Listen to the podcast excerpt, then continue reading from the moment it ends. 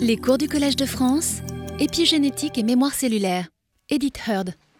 Bonjour, merci beaucoup à, vous tous euh, d'être encore là cette semaine. Donc, euh, nous allons continuer dans ce voyage euh, vers la biodiversité avec une perspective très, très épigénétique.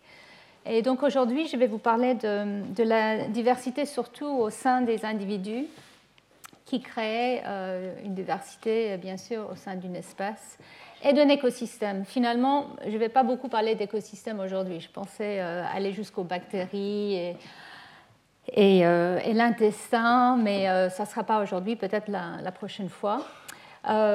voilà, je vais commencer en faisant un bref résumé du cours de la semaine dernière où on a beaucoup parlé de la plasticité phénotypique et euh, la plasticité développementale aussi, et le polyphénisme, comment à partir de, des individus qui ont exactement le même euh, génotype, on arrive à avoir euh, des phénotypes, des caractéristiques qui sont totalement différentes.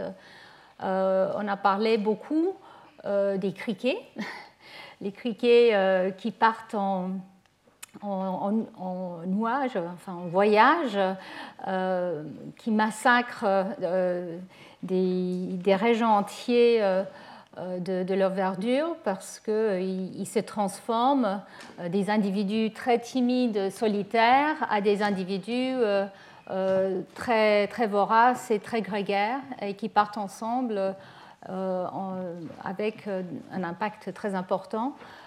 Alors, cette euh, transition, je vous l'avais dit, euh, ça se passe, en tout cas au niveau du comportement, en quelques heures, et ensuite, euh, à travers les générations, surtout via la mère, il y a une augmentation de cette phénotype de, grégarité et de, changements phénotypiques que vous voyez ici, des couleurs très, très, prononcées dans, dans, la version grégaire de, ces criquets par rapport à la version solitaire.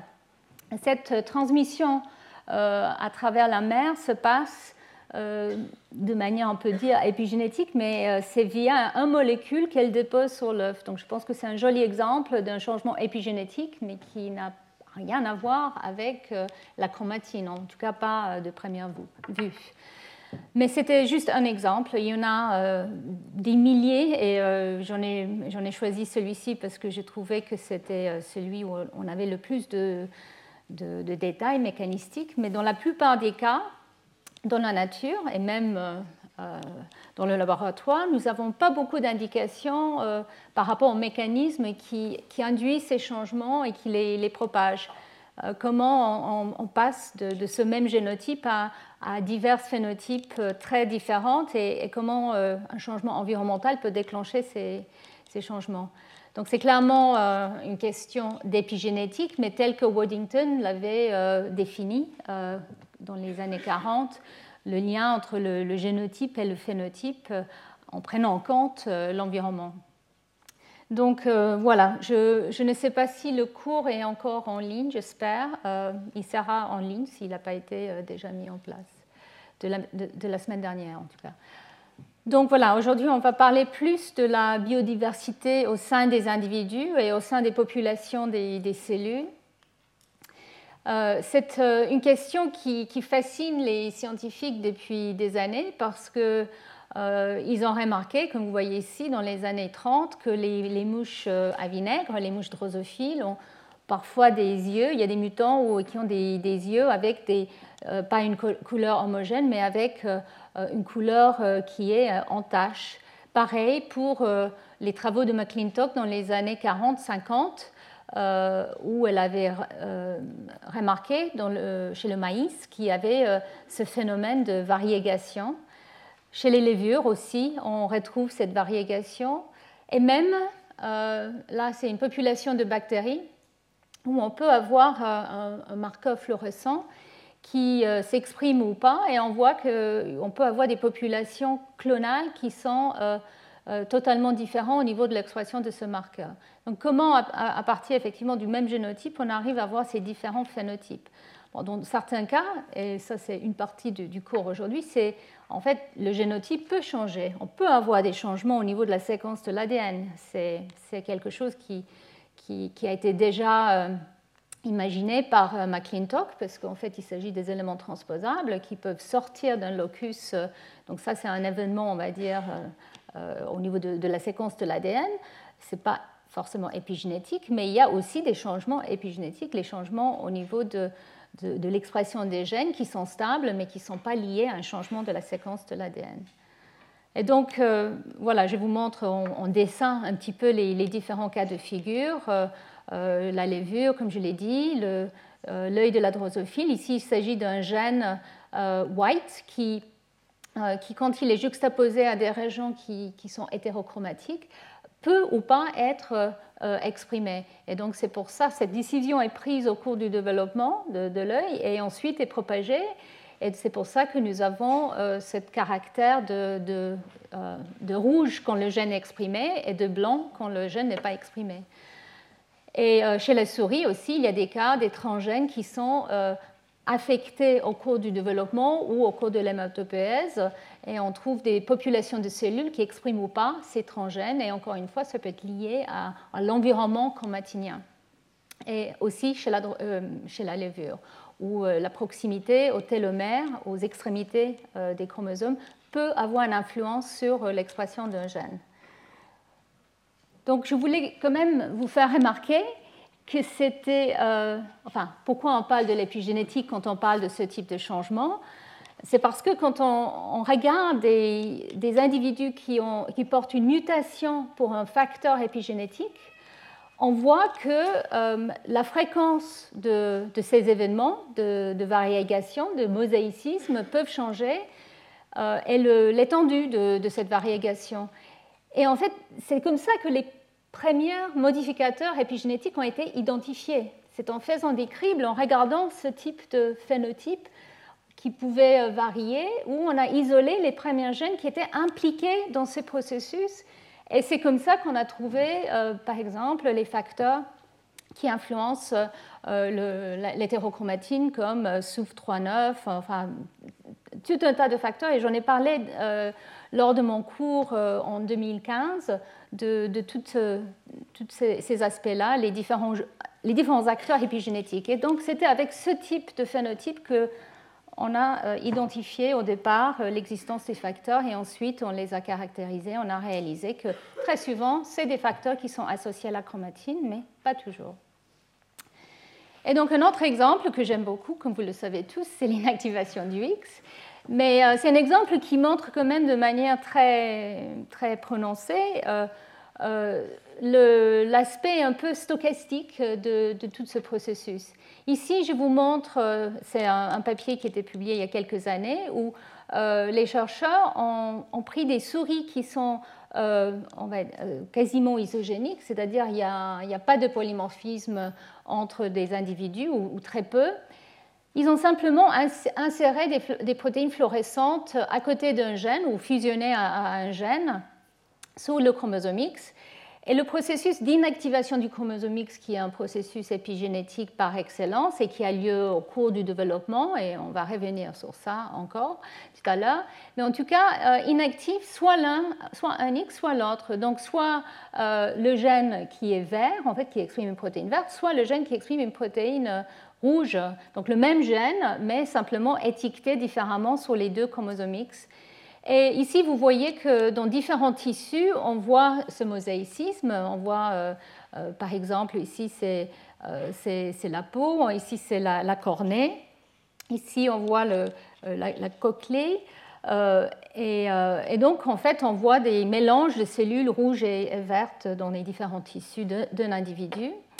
Mais ce qui, est important, c'est que quand on regarde différents individus qui sont quasiment identiques génétiquement, sauf pour ces, gènes euh, verts et, rouges sur les deux X, on voit que ces souriceaux, qui sont des, sœurs de la même portée, montrent des degrés très différents de rouge et vert et des, profils de rouge et vert très différents. Et ça se voit aussi dans, leur cochlée. On voit que parfois on a beaucoup plus de rouge, parfois beaucoup plus de, vert, et ça varie. Donc c'est une, une variation phénotypique au sein d'un individu, mais ça se traduit bien sûr par une variation entre les individus. D'où euh, mon intérêt par rapport à la biodiversité, parce que ça veut dire, avec un phénomène qui est au départ stochastique et ensuite devient épigénétique dans, dans le sens mémoire cellulaire, on arrive à avoir des individus qui sont très différents. Et, donc, ça peut avoir eh bien sûr des implications importantes euh, pour, euh, pour la, survie euh, éventuellement de, ces individus. Donc voilà, ici je vous montre comment on imagine. Les, les deux chromosomes X sont actifs au départ et puis un des deux est inactivé de manière aléatoire. Et cette côté aléatoire, c'est le côté qu'on va dire est stochastique. Je vais revenir sur ça à la, plus tard dans le cours si, j'ai le temps. Mais une fois que ce, choix a été fait, on arrive à avoir euh, une mémoire cellulaire où la cellule a choisi d'inactiver soit le chromosome avec le, marqueur rouge, soit le chromosome avec le marqueur vert. Ici, c'est orange et noir, c'est pas grave. Et puis ensuite, ce choix est propagé grâce à des, acteurs chromatiniens et autres. Donc là, c'est la mémoire cellulaire, le côté épigénétique.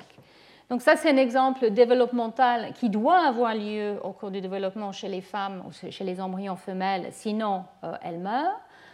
Et ici, je vais vous montrer un autre exemple que j'ai souvent soulevé dans mes cours, parce qu'en fait, il n'y en a pas beaucoup chez les mammifères. Ça, c'est un, cas euh, d'une épimutation, un changement épigénétique qui est transmis à travers les générations.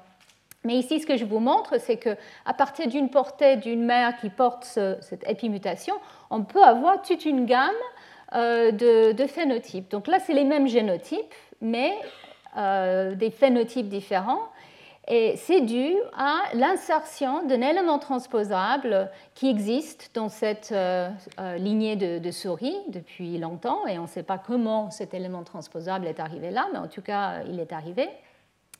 Et ensuite, cet élément transposable peut ou pas être méthylé, peut ou pas être épigénétiquement marqué. Et ça influence l'activité du gène à côté, le gène qui s'appelle agouti. Et ce gène a un impact euh, non seulement sur la couleur euh, du pelage, mais aussi sur euh, l'obésité. Et donc, en fait, on, a euh, différents degrés d'expression de, gènes et donc différents degrés de méthylation de cet élément transposable à côté. Et ça, c'est quelque chose qui est influencé par l'environnement, et par la nutrition en tout cas, et donc je vais revenir sur ça euh, au prochain cours. Mais c'est un exemple euh, très, très beau de, comment un élément transposable peut être lié à ce, type de changement de statut, de phénotype, d'expression de gènes et, peut être propagé. Et comme je l'ai dit euh, lors de mes cours en 2017, les éléments transposables attirent souvent euh, les machineries, la machinerie épigénétique et donc sont très souvent liés à ce type de, de phénotype qui influence les gènes à côté. ici, je vous montre de manière plus précise le gène agouti avec l'élément transposable à côté. Quand l'élément n'est pas méthylé, euh, le transposon peut être exprimé et du coup interfère avec l'expression de ce gène. Quand cet élément est méthylé, euh, le gène peut être exprimé correctement. Et donc c'est le degré de méthylation ou pas qui peut changer clairement entre les individus qui fait que nous arrivons avec euh, des individus, si, différents. Néanmoins, cet état méthylé peut être transmis de manière stable à travers les générations. Donc on arrive à, toujours trouver des souris euh, à partir d'une souris qui est plus ou moins méthylée ici, dans sa ligne germinale, on arrive à voir la transmission de, l'état euh, méthylé. Donc, chez les plantes, il y a beaucoup, beaucoup d'exemples. J'ai déjà parlé des tomates euh, la semaine dernière, et puis je vous montre encore ici le, cas de, ce gène CNR qui, en fait, euh, n'est pas correct, enfin qui, peut être, euh, son, expression euh, peut être, enfin c'est un mutant CNR avec le gène CVP et un élément transposable peut interférer pareil avec son expression. Ici, ce qui est très intéressant, c'est que cette épimutation est très stable à travers les générations mais est métastable dans les cellules somatiques. Donc on arrive à avoir des tomates qui, où les cellules changent de, d'avis par rapport à l'expression d'SBP. Donc SBP redevient exprimé et donc du coup on arrive à voir des taches de couleur. Donc là c'est un cas, et en fait je, l'ai fait exprès, c'est très subtil, mais euh, euh, là j'ai parlé de stochasticité et épigénétique parce qu'effectivement pour les processus comme l'inactivation du X ou même pour cette euh, variabilité au cours du développement d'agouti, on pense qu'il y a des phénomènes stochastiques qui permettent une mise en place de quelque chose au cours du développement. Ici, je parle d'épigénétique et stochasticité parce qu'en fait, on pense que l'état est bien euh, homogène réprimé, mais dans les cellules somatiques, on arrive à réactiver le gène dans certaines cellules. Et ça, c'est, quelque chose qui, reste encore assez mystérieux, mais qui intéresse beaucoup les gens parce que, par, exemple, au cours de, euh, du vieillissement, on pense qu'il y a peut-être plus de métastabilité. Et ici, je vous montre un autre exemple qui est l'exemple de Mantled. C'est une autre épimutation qu'on trouve euh, dans euh, le, palmier à huile, qui est un, euh, un produit très important en Indonésie et dans différentes parties du, monde. La production de, cette plante est très importante pour, son huile. Mais malheureusement, c'est une épimutation qui a des effets très nocif sur euh, l'expression euh, d'un gène qui perturbe son, expression. Donc c'est un gène euh, qui est développemental, un gène homéotique. Et quand il y a cet élément transposable qui a été découvert par le laboratoire de Rob Martinson il y a quelques années, dans les plantes de palmiers, pour les propager, les gens euh, font euh, de la culture euh, in vitro des cellules méristématiques. Et en fait, il se trouve que cet élément transposable peut être plus ou moins méthylé. Et euh, la perte de méthylation conduit à l'expression d'effectifs de ce, gène, DEF1, le gène homéotique. Donc en fait, l'épissage de son ARN ne se passe pas comme il faut, donc on a une, absence de protéines correctement exprimées au cours du développement. Et donc on arrive avec euh, ces plantes qui produisent euh, des, graines qui ne sont pas du tout utiles pour la production. Et c'est un, processus qui arrive très souvent. Donc pour euh, les milliers de kilomètres carrés plantés pour faire pousser euh, ces palmiers, il y en a, je pense que 10% qui en fait donnent le phénotype euh, correct. Donc c'est un gâchis énorme. Et maintenant qu'on a compris pourquoi il y a ces, deux états, et encore une fois, hein, c'est la même plante, exactement, génétiquement identique, en fait c'est des clones, hein, mais épigénétiquement différents. Donc on peut euh, imaginer comment euh, peut-être euh, corriger avec des, traitements éventuels l'état méthylé de, ce transposant. Voilà, donc la biodiversité au sein d'un individu, je pense que vous avez, ou vous me croyez, ça existe beaucoup. et ici, je vous montre, je voulais quand même juste vous montrer ce schéma pour qu'on parle, euh, pour que les mots que j'utilise plus tard euh, soient, soient, clairs.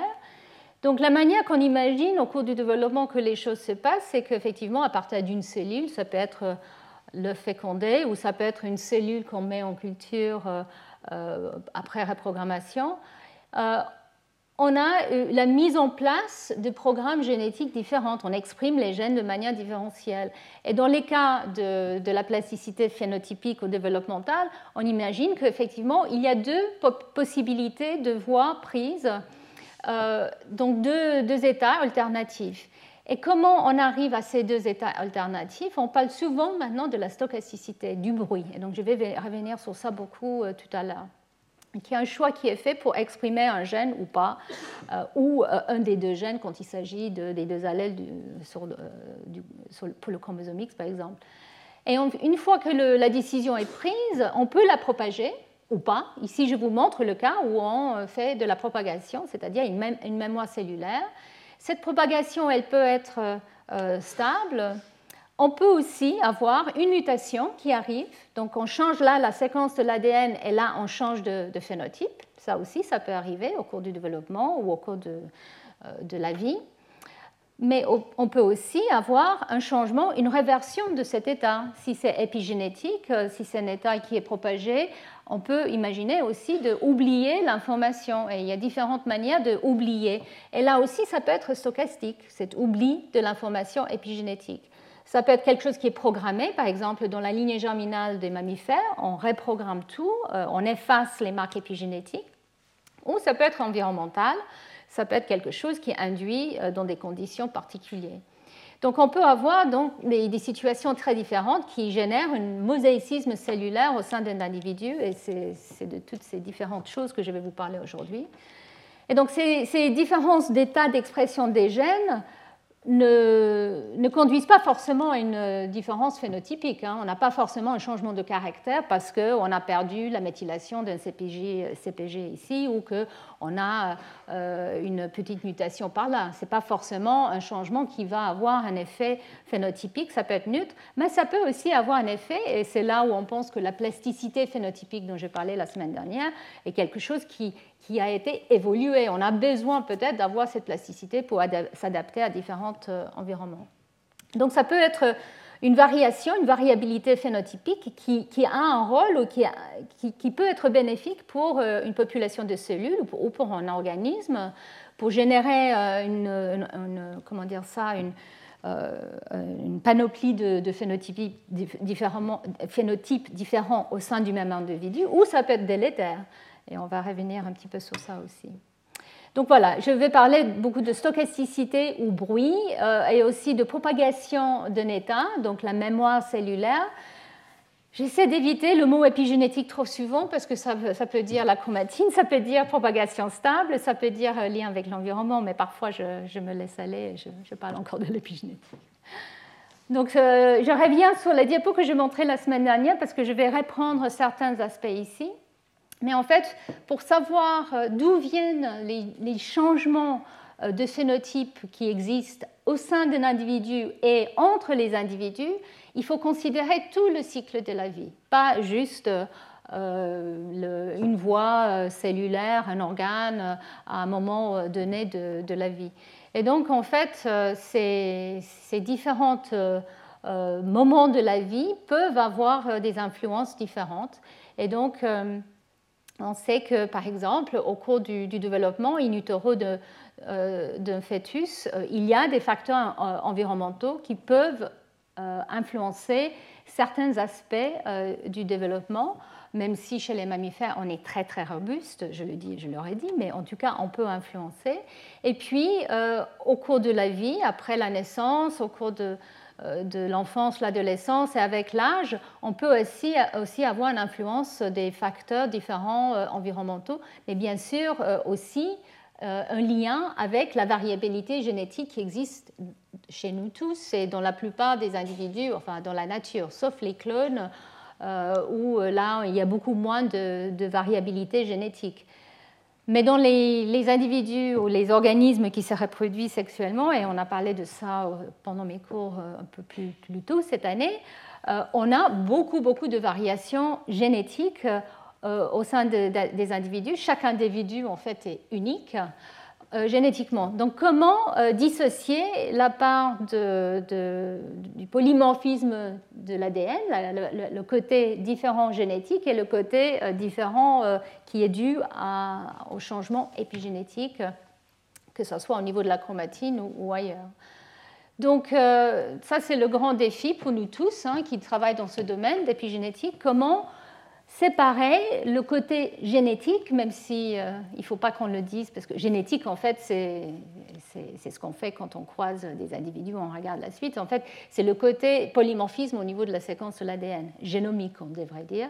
Euh, du côté épigénétique, donc euh, les changements héritables qui ne sont pas dus à un changement de, séquence de l'ADN. Donc comment distinguer Et j'ai déjà parlé de ça la, semaine dernière. Il faut considérer le côté stochastique, les changements qui, ont lieu sans, euh, sans, être déterminés par quelque chose de spécifique. Il y a aussi euh, l'environnement et qui peut jouer à toutes les étapes de la vie. Donc voilà, aujourd'hui, je vais essayer de passer par ces différents points. on va parler, enfin, en fait, on ne va pas beaucoup parler aujourd'hui, mais la, prochaine fois, parce que c'est en lien avec l'environnement, de tout ce qui est canalisation. quand il y a un changement génétique au sein d'un gène, la partie qui code pour la protéine, on peut se retrouver avec deux versions de la protéine qui, sont différentes. Et ça, ça peut avoir bien sûr des conséquences néfastes. Et donc, il, y a des, stratégies qui ont évolué pour tamponner euh, ce type d'événement. On ne comprend toujours pas exactement comment ça, marche. Même par exemple, la protéine heat shock HSP90 a été découvert comme étant une protéine qui peut tamponner ces effets ou canaliser ces effets comme Waddington l'avait appelé. Mais c'est tout un, domaine en soi, donc aujourd'hui je ne vais pas avoir le temps d'en parler. Je veux parler un peu de la variation génétique, pas dans, un gène, mais dans ses séquences régulatrices qui sont souvent très loin et on ne les voit pas. Et donc, en fait, pendant des années, les gens se sont fixés que sur la partie codant du gène, les, les exons. Et, c'est là où beaucoup de, la, on va, dire, la mythologie de l'épigénétique est venue, parce que les gens disaient Ah ben tenez, il n'y a pas de différence génétique au niveau de, de ce gène, et on voit qu'il s'exprime très différemment dans deux individus. Mais il se peut qu'il s'agisse d'une séquence d'ADN, une mutation, un polymorphisme qui, qui peut être très très loin. Et on avait parlé de ça pendant les cours euh, sur le cancer en 2016, où je vous avais dit qu'effectivement, on peut avoir des changements qui se retrouvent à quelques kilobases ou même des milliers de kilobases euh, loin d'un gène, mais qui influencent son, expression. Et ça, c'est très important pour euh, effectivement générer cette variation qu'on voit au sein des individus. Donc je vais parler un peu de ça aussi des processus au cours de la vie qui peuvent être liés, qui peuvent donner une variation génétique au niveau de l'ADN, euh, et un peu de, de ce changement épigénétique global qui a lieu au cours du vieillissement. Et puis, je vais euh, parler un, peu plus de, des données qui sont vraiment, enfin des données de, domaines qui ont plein euh, évolution actuellement. C'est cette compréhension de cette stochasticité qui met en place des états différents au début ou qu'il est défait euh, après. Et ça, on ne pouvait pas vraiment étudier l'impact de ça, sauf en regardant des mutations, en voyant des, des, gènes rapporteurs. Maintenant, on arrive à regarder, parce qu'on peut regarder au niveau simple cellule, et ça c'est très important. Maintenant, on peut étudier l'état d'une cellule euh, euh, à, son échelle moléculaire, et donc comprendre un peu est-ce qu'un tel gène est exprimé donc combien de, cellules, et quand une cellule exprime tel gène, quel est l'état euh, de, son, ADN et de sa chromatine et, de tout le reste. Donc on va parler un peu de cet aspect stochasticité et l'impact ou l'importance que ça pourrait avoir dans euh, la création de, divergences euh, phénotypiques au sein des individus. mais pour commencer, je voulais quand même dire deux mots sur les jumeaux, parce que comme je l'ai dit, dissocier les changements génétiques dans la séquence d'ADN et les changements épigénétiques, c'est très difficile et c'est que quand on a des individus génétiquement identiques qu'on peut vraiment tirer des conclusions euh, sur la part de l'environnement ou la part des, changements stochastiques au cours de, la vie. Et donc, je ne vais pas vous dire beaucoup, parce qu'en fait, ce sont des, études, euh, il, y a, il, y a, beaucoup, en fait, quand on regarde de corrélation, quand euh, on regarde les, papiers sur euh, les études de méthylome, la méthylation de tout le génome. On compare des couples de jumeaux monozygotes, donc en fait qui, sont identiques normalement. Mais là, je voulais juste soulever le type de travail qui est fait maintenant, où on prend des cohortes entières de, jumeaux, soit identiques, soit des, jumeaux dizygotiques, donc en fait qui ne sont pas identiques, mais c'est quand même, ils ont été dans le même environnement in utero. Mais ici, je vous montre euh, donc voilà, deux jumeaux qui sont génétiquement identiques. Leur ADN est le même, la séquence est la même, sauf qu'il y a une différence épigénétique. Dans ces jumeaux, on voit qu'il y a ce qu'on peut appeler une épimutation ou un épiallèle.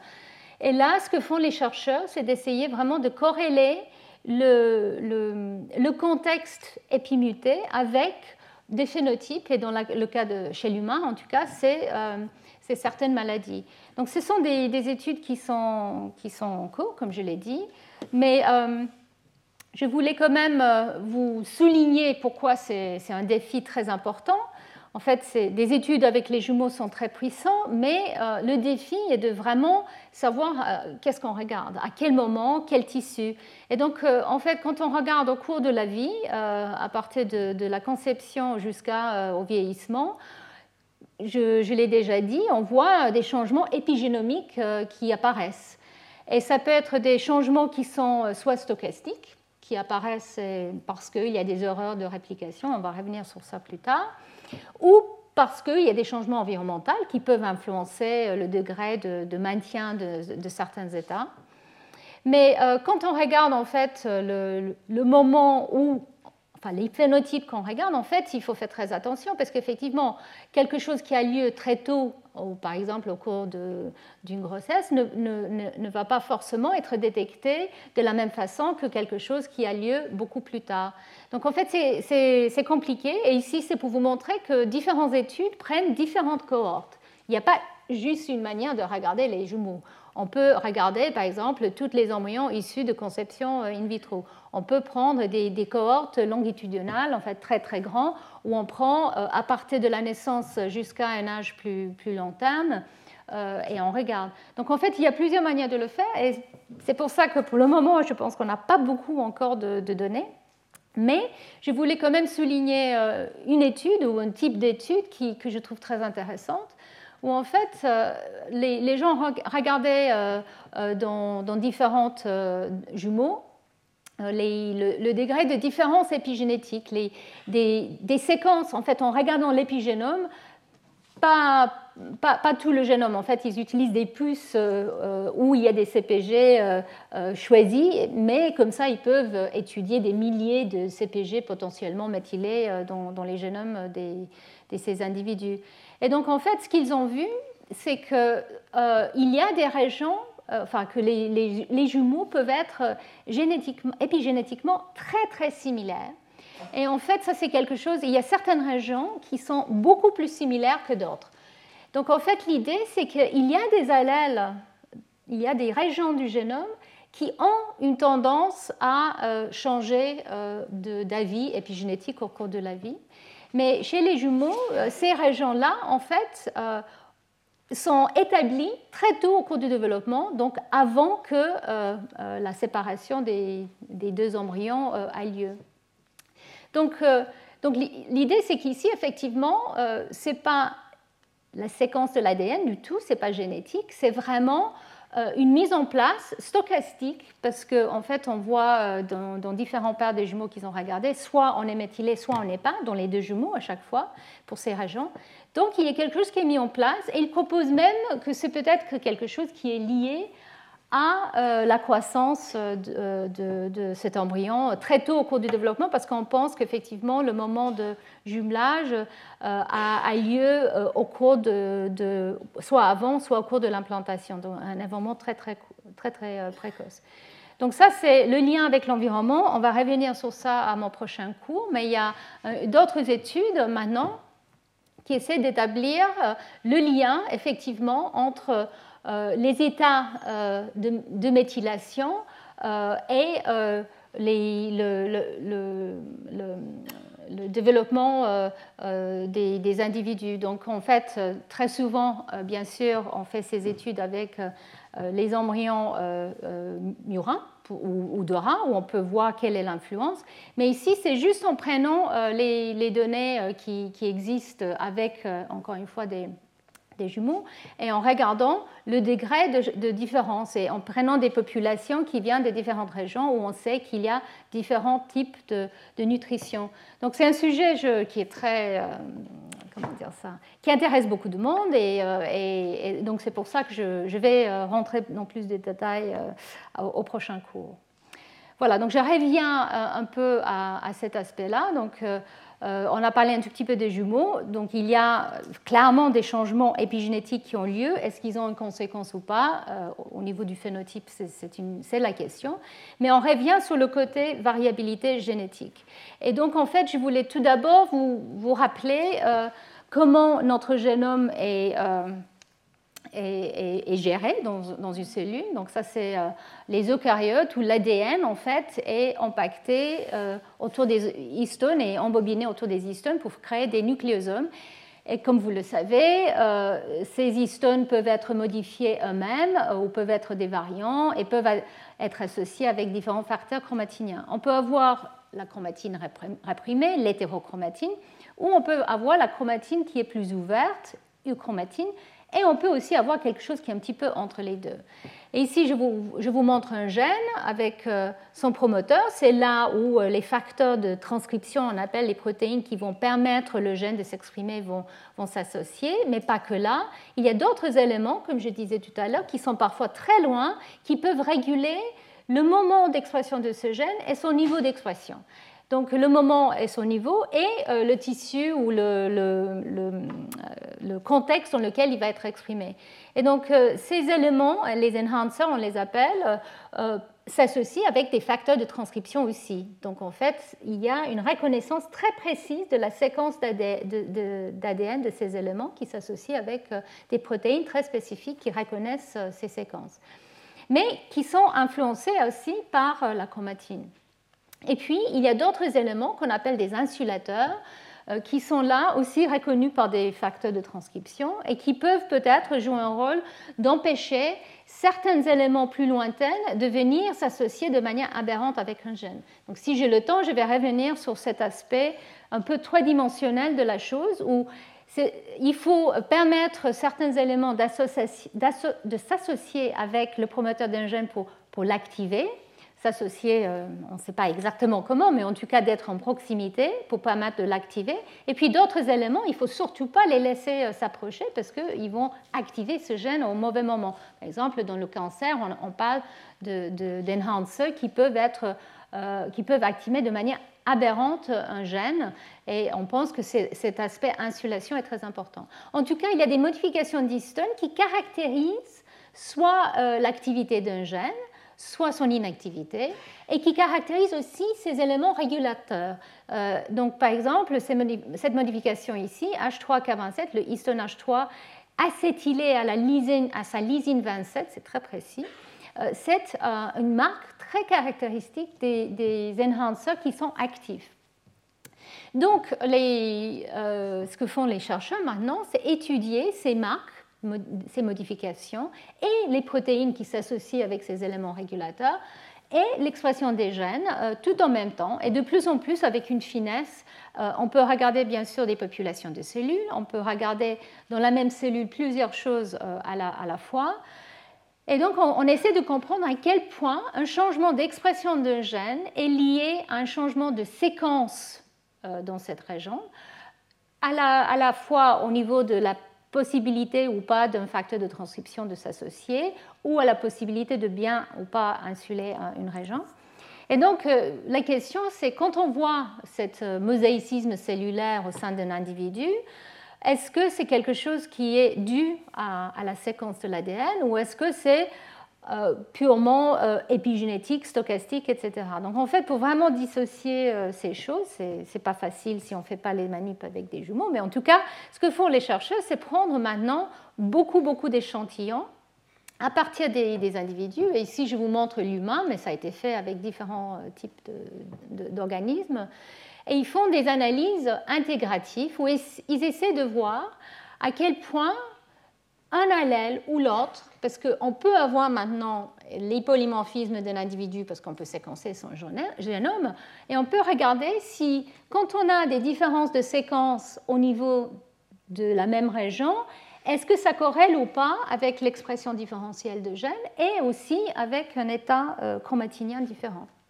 Et donc, Bing Ren, qui est un des, euh, des champions de ce type d'études massives euh, intégratives, prend euh, des transcriptomes, donc la, séquence d'ARN de beaucoup, beaucoup de, tissus de différents individus, et il regarde aussi l'état chromatinien de, ces individus, euh, et donc différents tissus à partir de plusieurs personnes.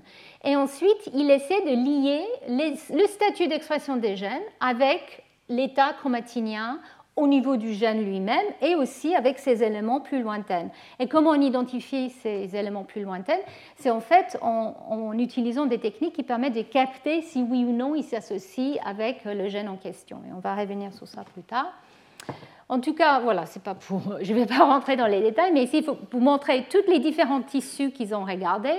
Ici, c'est trois marques euh, épigénétiques, trois euh, marques chromatiniennes différentes, H3K27 acétyl, H3K4 triméthyl et H3K4 monométhyl. Et en fait, là, ils regardent euh, le, degré de, de, chevauchement de certains éléments régulateurs, les enhancers, avec des, promoteurs d'une région dans différents tissus. Donc en fait, juste pour que je ne vous ai pas perdu. Euh, ici, je vous montre comment le, gène se présente.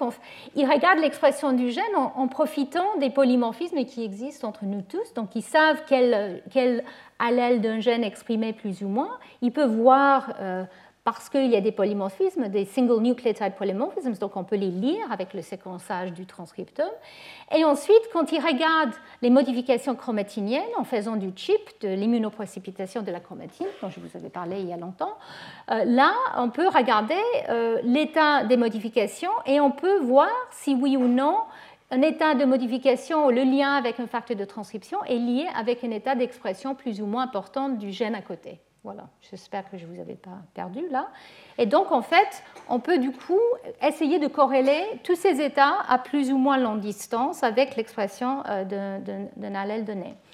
Et ici, je vous montre euh, un résumé de, ce qu'il trouve. Il trouve qu'il y a beaucoup, beaucoup de gènes qui montrent une expression biaisée d'un allèle ou l'autre euh, chez les humains. Donc, en fait, il y a beaucoup d'expressions qui n'est pas, pas, le même à partir des deux allèles dans le même individu. Et ça peut euh, changer entre tissus. Mais surtout, ce qu'ils ont pu faire, parce que beaucoup de gens l'ont déjà montré ça, surtout ce qu'ils ont pu faire, c'est d'aller regarder au niveau des régions euh, comme ça qui montrent une expression un peu biaisée, est-ce que c'est associé avec un état chromatinien particulier? La réponse c'est oui. Très souvent, ils trouvent des états chromatiniens particuliers qui sont associés avec l'allèle qui est exprimé, donc plus ou moins de H3K27 acétyl, par exemple. Ici, à chaque fois, en rouge et en bleu, c'est les deux, les deux allèles, les deux parents, enfin l'allèle du père et l'allèle de la mère, on va dire. Et en fait, ici, euh, vous voyez qu'effectivement, il y a un gène qui est beaucoup plus exprimé à partir de l'allèle, on va dire, maternel, et on voit plus d'H3K27 acétyl associé. Et donc, en fait, ils ont regardé ensuite qu'est-ce qui se passe au niveau de ces régions qui sont différentiellement marquées au niveau de la chromatine. Et très souvent, ils trouvent qu'effectivement, c'est associé avec un polymorphisme au niveau d'une région qui a un lien avec un facteur de transcription. Donc il y a beaucoup, beaucoup de... Et donc ici, je vous montre à chaque fois qu'ils voient une différence euh, de, la marque chromatinienne, ici H3K27 acétyl dans, dans la rate, ils ont regardé est-ce qu'il y a une différence de la séquence d'ADN sous cette région qui est différentiellement euh, euh, acétylée Et la, réponse était oui. Et quand il regarde quel est le polymorphisme, il trouve que finalement, c'est le site de liaison d'un facteur de transcription. Donc tout ça pour vous dire qu'en fait, il y a beaucoup, beaucoup de variabilité d'expression des gènes au sein des individus qui est lue surtout à la variation euh, génétique que nous avons tous. Donc, la conclusion de ce type de papier, c'est qu'effectivement, il y a beaucoup de variations génétiques qui sont responsables pour l'expression différentielle des gènes. Et ce n'est pas au niveau du promoteur, ce n'est pas juste la partie génique, c'est les séquences très très lointaines. Donc ici, par exemple, ce type de gène où on voit un élément qui peut se retrouver à 100 kilobases qui montre cet état différentiel de chromatine, on aurait pu dire, bah, ah bah voilà, c'est une épimutation. Pas du tout, ce n'est pas une épimutation, c'est un gène où son élément régulateur est polymorphique. Donc voilà, pour vous dire qu'il y a beaucoup donc, de variations génétiques qui sont responsables de la variabilité phénotypique au sein des individus. Donc maintenant, on va passer à la variation génétique qui a lieu au cours de la vie. Et je voulais, euh, on a déjà parlé de ça euh, il y a un an à peu près, quand on a parlé des éléments transposables. Donc les éléments transposables, clairement, peuvent bouger au cours de la vie. Est-ce que c'est fréquent ou pas? C'est encore euh, très controversé, mais euh, je, vais vous montrer quand même un résumé de ça dans un, instant. Mais je voulais vous montrer un papier très récent qui est sorti, ce n'est pas le seul, qui souligne à quel point on a une variation dans nos génomes, euh, chacun entre nous, dans nos cellules, et surtout le cerveau. ça revient encore et encore. Là, c'est des variations euh, énormes du, nombre de copies euh, de, certaines régions qu'on trouve au sein d'un individu quand on fait du séquençage génomique au niveau simple cellule. Donc on prend toutes les cellules d'un individu et on séquence. Bien sûr, ce n'est pas si facile que ça. En fait, euh, le génome n'est pas totalement complet quand on séquence un génome d'une simple cellule, mais on arrive à avoir des techniques de plus en plus ciblées je ne vais pas rentrer dans les détails des techniques, mais ici, je vous montre euh, pour chaque euh, chromosome, euh, au cours du développement de cette souris, quelle est la, variation en fait du, nombre de copies. donc, vous voyez la ligne quand elle est ici à 5, en fait, c'est quasiment pas de variation. Mais parfois, on voit effectivement une augmentation une diminution, une perte, un gain de certaines régions. Et, donc, ça, c'est au niveau simple cellule. Et donc, les chercheurs ont regardé de manière développementale, ce qu'on ne peut pas faire, bien sûr, facilement euh, chez, l'humain, mais chez la souris, on peut regarder euh, au cours du développement quel est le degré de variation. Et là, ils ont vu qu'effectivement, il y a beaucoup de régions qui changent, soit qui sont euh, perdues, soit qui sont gagnées. et plus, non, moins que la moitié font 1 mégabase, donc 1000 kilobases, un million de paires de bases en taille. Euh, les délétions sont quatre fois plus fréquentes que les amplifications, donc on perd plus souvent qu'on gagne. Ils sont distribués de manière aléatoire dans le génome. Euh, et ils sont euh, très spécifiques, comme je l'ai dit, à, un certain moment de la neurogénèse où il y a une augmentation par 3 de, la fréquence de ce type de, variation. Donc ça, c'est très intéressant. On ne sait pas à quoi c'est dû, mais en tout cas, c'est là. Et ça montre qu'effectivement, euh, un cerveau est très mosaïque au niveau des séquences euh, de son génome, de chaque cellule, euh, et la composition des cellules avec leur génome. Donc, quels sont bien sûr les, effets phénotypiques de cette variation? On n'en sait rien, mais il y a beaucoup de spéculations et même des études qui suggèrent, par exemple, que le gain de certaines régions peut provoquer une expression plus importante de certains gènes qui produisent des protéines qui sont impliquées, par exemple, dans les maladies comme le Parkinson et l'Alzheimer. On peut imaginer qu'effectivement, quand on a trop de certaines protéines, ça peut contribuer à la formation euh, d'agrégats qui sont peut-être liés à ces maladies. Mais très souvent, c'est euh, de la spéculation. Et donc ce processus aléatoire qui, qui a lieu euh, au cours du développement et de la vie normale quel est son impact? On ne sait pas, mais juste pour vous montrer qu'effectivement, euh, ça existe. Et oui, pour ceux qui sont intéressés, il y a plusieurs études, comme je l'ai dit, plus ou moins récentes, qui sortent. Donc j'ai mis les, références là. Le PDF sera en ligne bientôt. Et donc j'ai parlé des, éléments transposables déjà, je ne vais pas revenir sur ça, mais il y a de plus en plus des données qui suggèrent que les éléments transposables, et en particulier certains éléments euh, sont actifs à différents moments de, la vie, de l'embryogenèse précoce. Il y a certains éléments, des rétrotransposants qui peuvent être très actifs, euh, exprimés, et puis il y a certains éléments transposables comme les lines qui peuvent même bouger, c'est-à-dire être exprimés et transposés. C'est quand même relativement rare, mais euh, c'est proposé comme étant quelque chose qui a lieu tout au long du développement et de la vie et en particulier, encore une fois, quelque chose qui a lieu plus souvent dans le cerveau. Donc c'est une autre manière de générer un mosaïcisme génomique euh, chez nous. Alors quelle est la contribution de cette mobilité? Donc d'une part, l'expression de ces éléments transposables qui sont partout dans notre génome, je vous rappelle, hein, la plupart d'entre eux sont morts, c'est-à-dire ils ne sont pas... Euh, ils ne sont pas capables de bouger, mais ils peuvent s'exprimer, ils peuvent attirer les facteurs de transcription, ils peuvent perdre leur état euh, réprimé. Et donc, du coup, cette expression peut avoir un impact à côté, des, gènes à côté, comme je vous avais montré tout à l'heure pour agouti, pour les tomates, etc. Donc, l'idée qui de plus en plus euh, est étudiée est peut-être cette activité des transposants peut euh, être une manière de moduler certaines choses dans le cerveau. Alors, j'avoue que c'est surtout un ou deux labos qui, croient vraiment qu'il y a une modulation de l'activité neuronale qui a besoin de cette expression, mais pourquoi pas? Et euh, de l'autre côté, ça peut avoir des effets néfastes.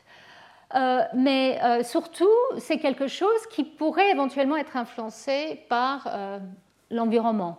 Et là, quand je dis environnement, je ne parle pas forcément de, des choses euh, externes, mais des choses internes par euh, un état euh, métabolique particulier ou différentes situations. Donc en fait, on peut imaginer que ces éléments transposables sont peut-être plus sensibles à des effets environnementaux et donc peuvent avoir un impact phénotypiquement sur sur, euh, sur les cellules et donc du coup sur le, sur le cerveau. Donc voilà, nous sommes des mosaïques aussi peut-être génétiquement pour les éléments transposables et les éléments transposables peuvent être plus ou moins réactivés, réexprimés et ça, ça peut avoir une influence sur l'expression des gènes à côté. Alors, je voulais dire un mot quand même sur euh, euh, la manière que nous, nous changeons avec l'âge. J'ai souvent montré cette image qui détecte les méthylomes des jumeaux, de deux jumeaux à 3 ans versus à 50 ans. Et en fait, c'est pour montrer que les profils sont quasiment identiques. En fait, on prend l'ADN de chaque jumeau euh, euh, et on le marque en vert et en rouge. Euh, le, pas méthylé, on détecte ça avec un anticorps pour la méthylation de la CPG. Et donc, c'est pour montrer que les chromosomes au niveau de leur épigénome, épigénome méthylé sont quasiment identiques pour les jumeaux à 3 ans, mais à 50 ans, on voit beaucoup de différences. C'est-à-dire, le rouge et le vert ne, se superposent pas. On a des régions qui sont vertes et d'autres qui sont rouges. Donc, ça veut dire que on a des grands changements de l'épigénome avec, euh, avec l'âge. Et là, on peut le faire parce que même s'il y a des changements génomiques, euh, comme je l'ai dit tout à l'heure, ce n'est pas aussi euh, massif que ça. Et là, on regarde dans des populations de cellules. Et donc, en fait, l'idée, c'est qu'effectivement, avec l'âge, on peut avoir une perte de l'état méthylé de l'ADN ou de certains facteurs chromatiniens qui sont associés avec certaines parties de notre génome. Comment Je vais euh, dire un mot sur ça dans un instant. Et donc, ça peut conduire soit euh, à la, dérépression de gènes, soit à euh, la répression de gènes. Donc, les changements peuvent être dans les deux sens. Ce n'est pas juste une perte de méthylation, ça peut être aussi un gain à une, région qui n'était pas méthylée avant, comme, comme il est montré ici. Et aussi, on peut avoir des éléments transposables, comme je l'ai dit tout à l'heure, qui sont réprimés au début et qui deviennent déréprimés plus tard comme c'est le cas montré ici. Donc en fait, maintenant on commence à réaliser que réellement il y a beaucoup, beaucoup de, changements épigénétiques au cours de, l'âge, et ça change, et entre individus ça, diffère. Donc on, parle de, de cette euh, euh, drift, en fait, des changements épigénétiques qui arrivent un peu de manière, on va dire, euh, naturelle, qui peuvent être influencés par des facteurs environnementaux ou pas, mais de toute façon vont avoir lieu. Et donc euh, la question c'est est-ce que ça a des conséquences phénotypiques? Et on ne sait toujours pas, c'est encore une fois beaucoup de spéculation. Et ici, je vous montre de, manière plus précise euh, comment au niveau cellulaire, comment ça se, traduit. Donc ça c'est un tissu donné et sa chromatine et l'expression, euh, les messagers ARN dans certaines cellules.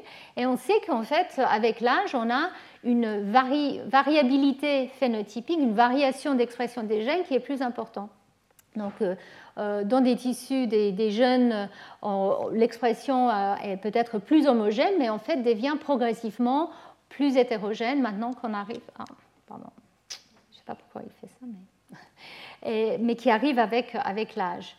Donc ça peut être dû, comme je l'ai dit tout à l'heure, par, via des, mutations dans, notre génome, mais ça peut aussi être dû à des changements chromatiniens des, des épimutations, dû à cette euh, changements progressifs qui peuvent, être influencés. Donc, euh, on a, on a, couvert pas mal de ces choses euh, pendant mes, cours précédents. Donc, au cours de la réplication du génome, quand les cellules se divisent, bien sûr, il peut y avoir des erreurs qui sont faites. et donc, on peut avoir des changements épigénétiques qui ont lieu simplement parce que ces erreurs sont faites. Parfois, on peut avoir des régions du génome qui sont on va dire, qui devient stressé, soit parce qu'il y a eu une, cassure de l'ADN ou euh, parce qu'il y a une collision entre des polymarases. Et donc là, ça peut conduire à des changements épigénétiques. Ces changements épigénétiques peuvent conduire à des changements génétiques, par exemple comme les, éléments transposables. Donc avec l'âge, on pense qu'effectivement, ces stress réplicatifs peuvent contribuer à euh, les dérégulations qu'on voit avec l'âge et le cancer. Puis, il y a aussi, euh, on sait que euh, le, stress oxydatif, par exemple dans un cas d'inflammation, peut induire des changements parce qu'il y a des signaux qui vont déclencher euh, certaines parties du, du génome, l'expression de certaines parties du génome. Et donc, en fait, les facteurs épigénétiques vont être redéployés ailleurs. Et donc, on peut se retrouver avec une situation qui est épigénétiquement très différente, même si génétiquement, elle n'a pas beaucoup changé. Et donc ça, c'est quelque chose qui, de plus en plus, on réalise a lieu au cours du cancer. Ce stress oxydatif peut générer une diversité d'états d'expression qui est euh, totalement anormale. Et donc ça, c'est une autre manière, effectivement, de générer, on va dire, du, polyphénisme au sein d'un individu. Euh, et dans le cas du cancer, bien sûr, si on génère différentes cellules avec différentes caractéristiques d'expression ou pas euh, de, de certaines parties du génome, là, il peut avoir une sélection très active pour les cellules qui ont décidé ou choisi des régions oncogéniques à exprimer ou qui ont réprimé les suppresseurs de tumeurs. Donc un lien vraiment entre le stress oxydatif et la capacité d'une cellule tumorale de prendre le, relais. Donc on a parlé un peu de ça pendant mes cours en 2016. Et l'autre point, que j'ai pas beaucoup, euh, sur lequel j'ai déjà parlé un peu, mais on n'a pas beaucoup élaboré. Et euh, au prochain coup, on va parler un peu plus d'environnement. je vais revenir sur ça. C'est le stress métabolique. Et de plus en plus, on réalise que euh, beaucoup des, on va dire des, acteurs qui sont importants pour les changements épigénétiques ont besoin de ces métabolites. En fait, ce qu'on mange et notre métabolisme génère en fait, sont des cofacteurs de l'activité de ces enzymes qui vont changer l'état épigénétique euh, euh, de, nos cellules. Donc, c'est des modificateurs des histones, les méthyltransférases, ou c'est des facteurs qui vont effacer les marques, les enzymes qui retirent euh, certaines marques, les, les histones des acétylases, les enzymes de déméthylation, les phosphatases. Et donc, en fait, on réalise que le, stress métabolique ou même la variation métabolique peut avoir un impact sur l'état chromatinien d'une région. Donc, bien sûr, euh, beaucoup de choses sont réversibles et donc n'ont pas de conséquences, mais, on sait aussi que peut-être dans, un, cas euh, euh, chronique de stress métabolique, peut-être on peut avoir des changements.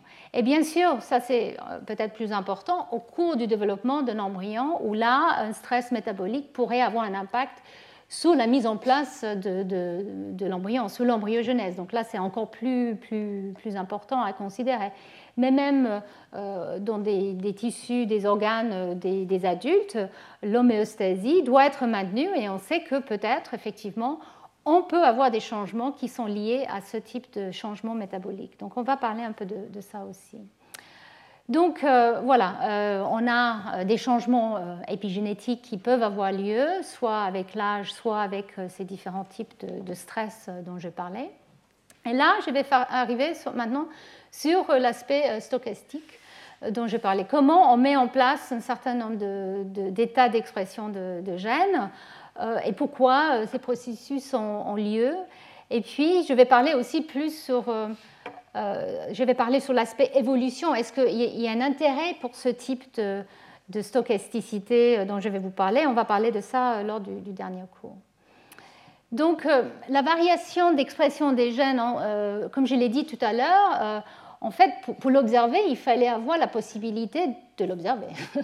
Donc, euh, euh, chez les bactéries, par exemple, euh, c'était quelque chose qui a déjà été remarqué dans des, les cas de la, drosophile. Je vous avais parlé de, cette différence de couleur de l'œil, où on pouvait avoir une, variabilité entre cellules. Cette variation peut être plus ou moins stable, c'est-à-dire si on prend une cellule qui exprime le rouge, est-ce qu'elle va maintenir le rouge ou pas? Bon, en tout cas, chez les bactéries, on pensait qu'il y avait une, on savait qu'il y avait une variation et c'était déjà quelque chose qui a été observé euh, dans les années 70 et, décrit de manière détaillée. Et l'idée qui, est venue et qui maintenant est euh, acquise, c'est qu'il y a dans l'expression des gènes du bruit. Et donc, euh, quand, on, lit stochasticité maintenant, la plupart des gens veulent dire des systèmes qui ont du bruit, c'est-à-dire le gène peut ou pas s'exprimer, ou la combinaison des gènes peut ou pas s'exprimer. Et donc, d'une cellule à l'autre, on trouve euh, un comportement, un phénotype unique. Et ici, je vous montre différentes euh, bactéries, donc je ne vais pas rentrer dans les détails de ce que ça montre, mais en tout cas, euh, avec des protéines fluorescentes où soit on exprime le vert et le rouge encore et on est jaune dans toutes les cellules, soit parfois on est vert, soit parfois on est rouge. Donc en fait, c'est quelque chose qui, qui, a été remarqué. C'est quelque chose aussi qui a été réalisé même par Waddington dans les années 40, qu'il peut avoir cette variabilité au cours du développement d'expression euh, ou de phénotype, mais c'est quelque chose qui peut-être qu'il faut tamponner, il faut empêcher cette variation qui peut être induite euh, souvent par l'environnement. Donc euh, cette notion de canalisation qui était là, soit des réseaux des gènes, soit des, phénomènes épigénétiques qui sont là pour tamponner justement cette variabilité d'expression des gènes qui, font qu'on sert mosaïque. Mais maintenant on sait que ça existe, on sait qu'il y a cette mosaïcisme.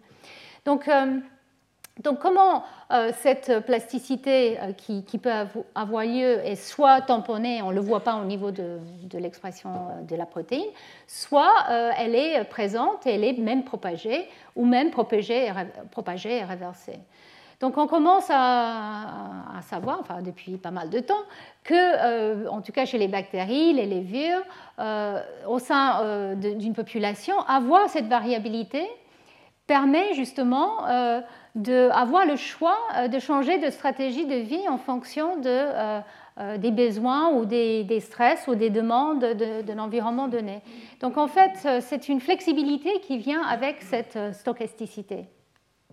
Et donc, on pense qu'effectivement, c'est important chez les prokaryotes, mais aussi chez les eucaryotes, et, je vais vous décrire euh, quelques exemples où, euh, il y a maintenant cette idée que euh, pour prendre des décisions de devenir tel ou tel type cellulaire, le destin cellulaire est peut-être déclenché via ce type de processus stochastique. Pas toujours, mais dans certains cas, c'est clairement, clairement, ce qui se passe. Et pour la mise en place d'inactivation du chromosome X, par exemple, c'est vraiment comme ça qu'on pense que les premières étapes ont lieu. Donc voilà, pour revenir sur les bactéries, donc, euh, la première euh, euh, étude un peu plus sophistiquée, on va dire, qui, essayait de regarder de quoi il s'agissait, ce bruit, il y a eu deux, études en fait qui, ont été publiées à peu près en même temps, en 2002, où les chercheurs ont, pu mettre au sein, et là c'est E. coli, hein, c'est la bactérie que tout le monde utilise euh, dans le labo et qui existe dans, nos intestins. Mais donc Escherichia coli, ils ont euh, mis un, gène rapporteur, euh, soit vert, soit rouge, enfin les, chacun, sous le même promoteur, identique. Et comme ça, dans la même bactérie, si les deux sont exprimés, on voit une couleur jaune, parce que le rouge et le vert sont exprimés en même temps. Et en faisant comme ça avec différents gènes, différents promoteurs, ils ont pu distinguer deux types de bruit ou de stochasticité.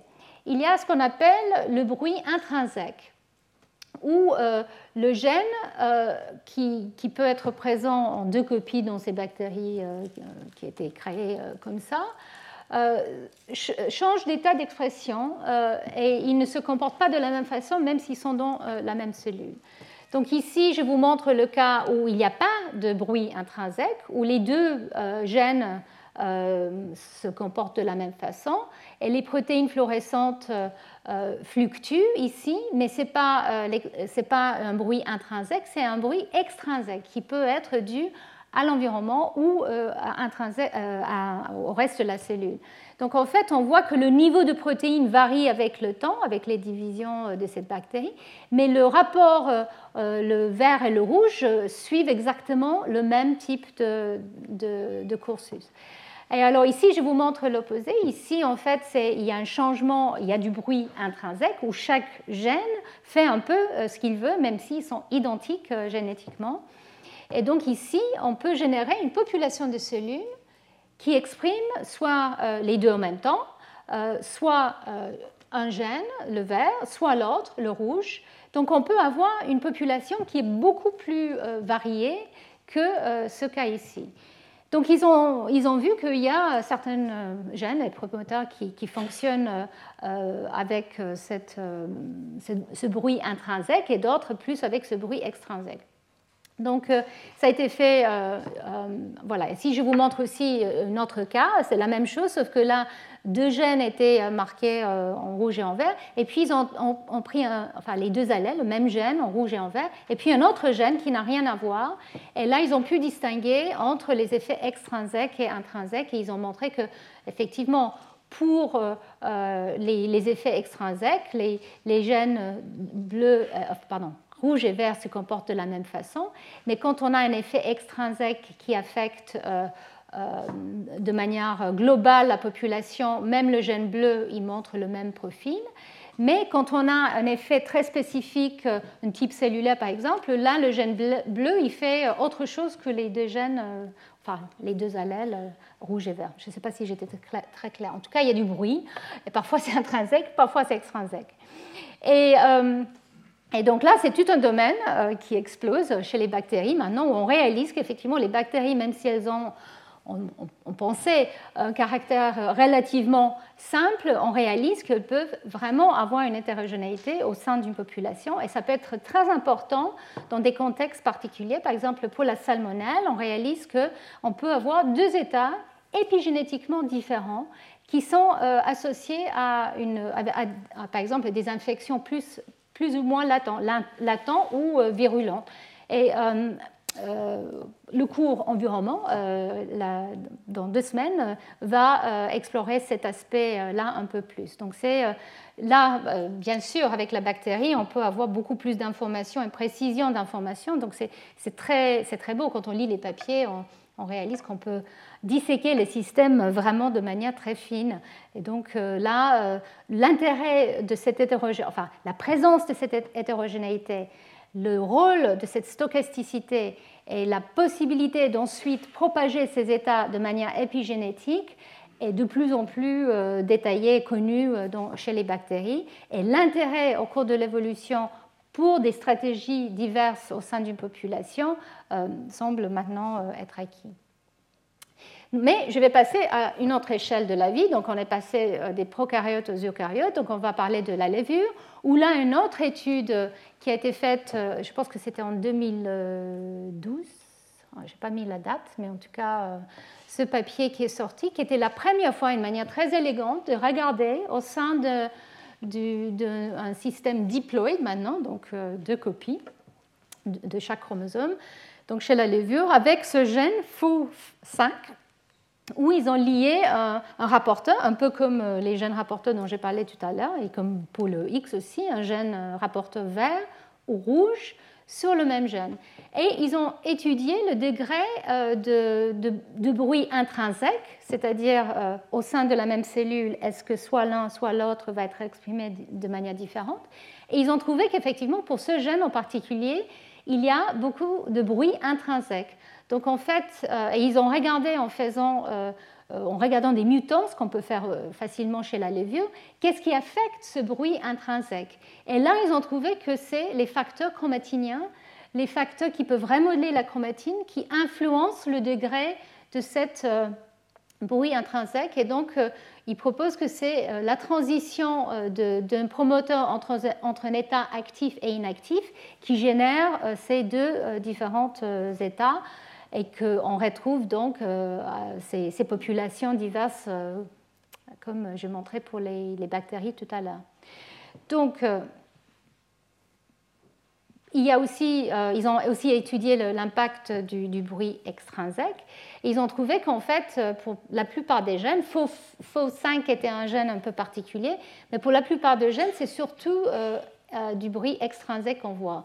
Le bruit intrinsèque est plus rare mais néanmoins, il est clairement là et euh, peut être clairement utile. Et donc, à la suite de cette étude ils ont montré que différents facteurs affectaient cette, euh, cette transition de ce promoteur entre actif et inactif dans la population, euh, d'autres ont regardé dans différents systèmes les nématodes et aussi, on, va voir, chez les, chez les mammifères. Donc ici, pour résumer un peu ces différentes notions de, de bruit et stochasticité, donc l'idée, c'est qu'effectivement, au sein d'une cellule, un gène peut euh, montrer plus ou moins d'expression. Donc c'est là les facteurs intrinsèques qui peuvent affecter son expression. Ça, ça peut être euh, la capacité de lier les facteurs de transcription, ça peut être aussi euh, lié à l'état chromatinien, l'architecture de la chromatine, ça peut être aussi lié à la capacité de la polymérase de transcrire le gène. Donc tout ça, c'est des facteurs intrinsèques. Il y a certains gènes, par exemple, où la polymérase s'assoit sur le promoteur mais n'avance pas. Et ça, ça peut changer euh, en fonction des, conditions. Donc cette variabilité intrinsèque quand même existe et peut conduire à une expression, ici euh, on voit l'expression au niveau d'ARN messager au cours du temps, et peut, conduire à une expression qu'on appelle busty. Donc parfois ça exprime, parfois ça n'exprime pas, comme vous voyez ici. Mais, et donc euh, ce type de, bruit peut euh, ensuite soit être amplifié, on peut trouver qu'après la transcription, le, degré de dégradation de l'ARN peut être beaucoup moindre ou beaucoup plus. Le degré de dégradation de la protéine peut aussi varier. Donc il y a beaucoup, beaucoup d'étapes où on peut avoir plus ou moins un tamponnage du bruit ou une amplification du bruit. Et puis, il y a tous les facteurs extrinsèques. Donc ça, c'est les fluctuations dans le micro-environnement qui peuvent affecter euh, l'expression de, ce gène. Donc ça peut être la, présence ou pas euh, des machineries, ça peut être la présence ou pas ou le nombre de mitochondries dans une cellule. Et à chaque division cellulaire, on peut avoir une partition euh, différentielle des mitochondries. Et donc ça, ça peut aussi affecter l'expression.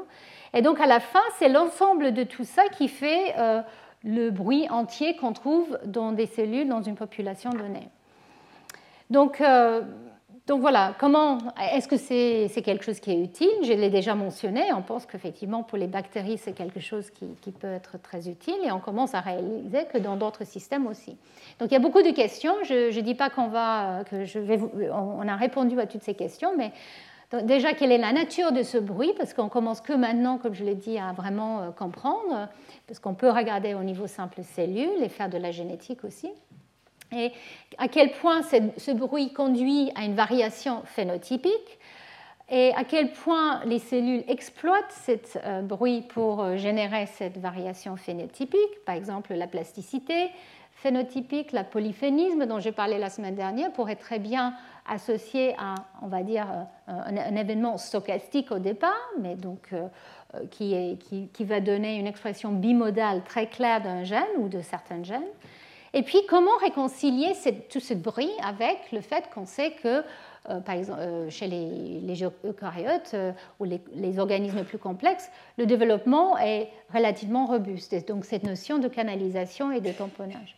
Donc ici, c'est différents cas de figure. Là, par exemple, c'est comme ce que j'avais montré, où on peut avoir l'expression de deux allèles de chromosomiques, ou ça peut être sur d'autres autosomes, et on peut euh, se retrouver avec une population de cellules qui montrent des phénotypes très différents. On peut aussi avoir, euh, une fois qu'on a généré un peu un, bruit au niveau d'un locus, ça peut avoir un impact sur tout un réseau de gènes, parce que si c'est un facteur de transcription, par exemple, qui montre cette transition d'un état à l'autre, ça peut avoir un impact ensuite sur toutes les gènes qu'il régule. Donc la stochasticité d'un gène peut avoir un impact sur tout le génome. Donc au cours du développement, comment euh, gérer ce type de, bruit, on va dire, mais clairement c'est quelque chose qui, existe.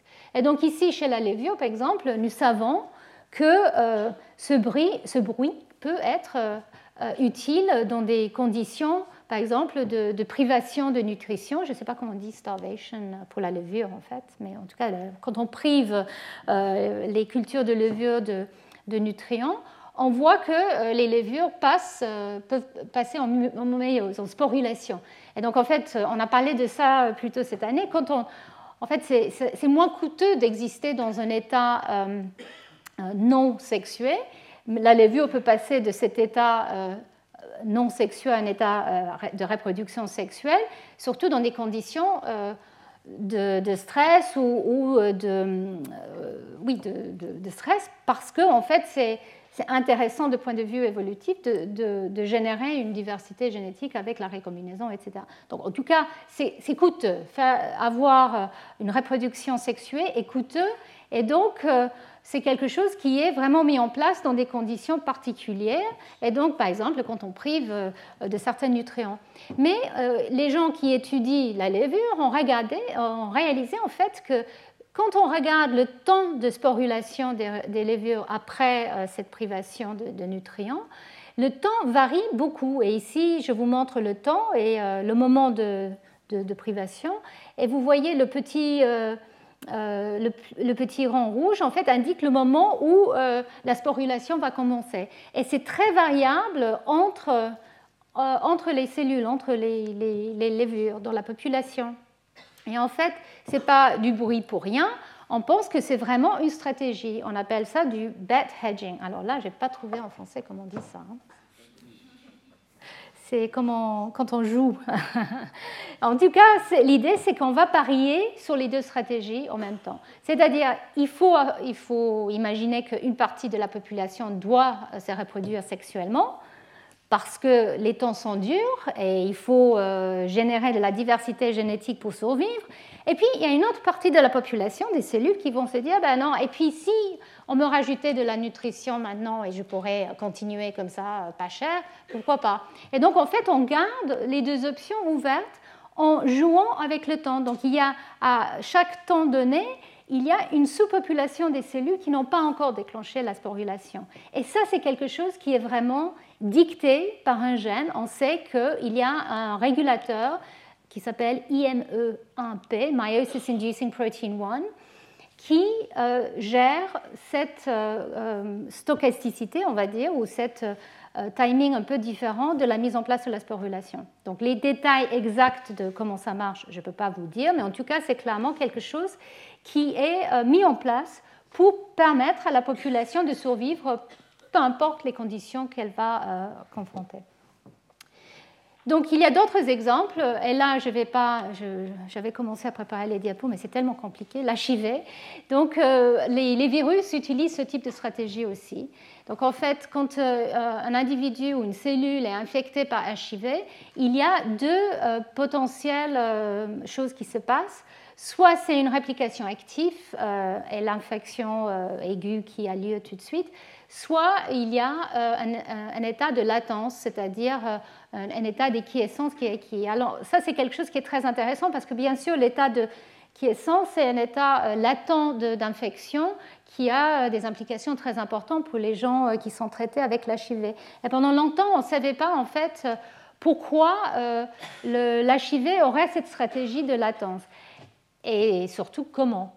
Et là, on commence à comprendre qu'encore une fois, il s'agit peut-être des phénomènes stochastiques. Il y a des facteurs stochastiques qui vont permettre d'avoir soit une voie, soit l'autre au début, et les deux euh, sont tout à fait euh, propagés en fait de manière stable, et, donc, et qui peuvent être influencés bien sûr euh, par tout un tas de choses. Donc on ne va pas parler de ça aujourd'hui, je pense qu'on pourrait faire un cours entier sur l'HIV et l'épigénétique, peut-être un jour je le ferai, mais, pas aujourd'hui. Mais c'est un autre cas de ce qu'on appelle du bet hedging, en utilisant le bruit pour avoir ces deux stratégies de, survie ou de propagation d'un virus. Et chez les mammifères, ou les cellules de mammifères, est-ce qu'on voit cette stochasticité euh, aussi? On, sait qu'elle doit exister parce que, par exemple, les processus comme l'inactivation du X. Ici, je vous montre juste un exemple d'un papier qui a été fait où euh, le, groupe a regardé euh, dans des cellules de souche embryonnaire comment, en fait, euh, l'expression des gènes corrèle ou pas euh, avec du bruit, c'est-à-dire est-ce qu'il y a du bruit, est-ce qu'on voit qu'un euh, allèle ou l'autre exprimé, et puis comment corréler ça ensuite avec les marques chromatiniens?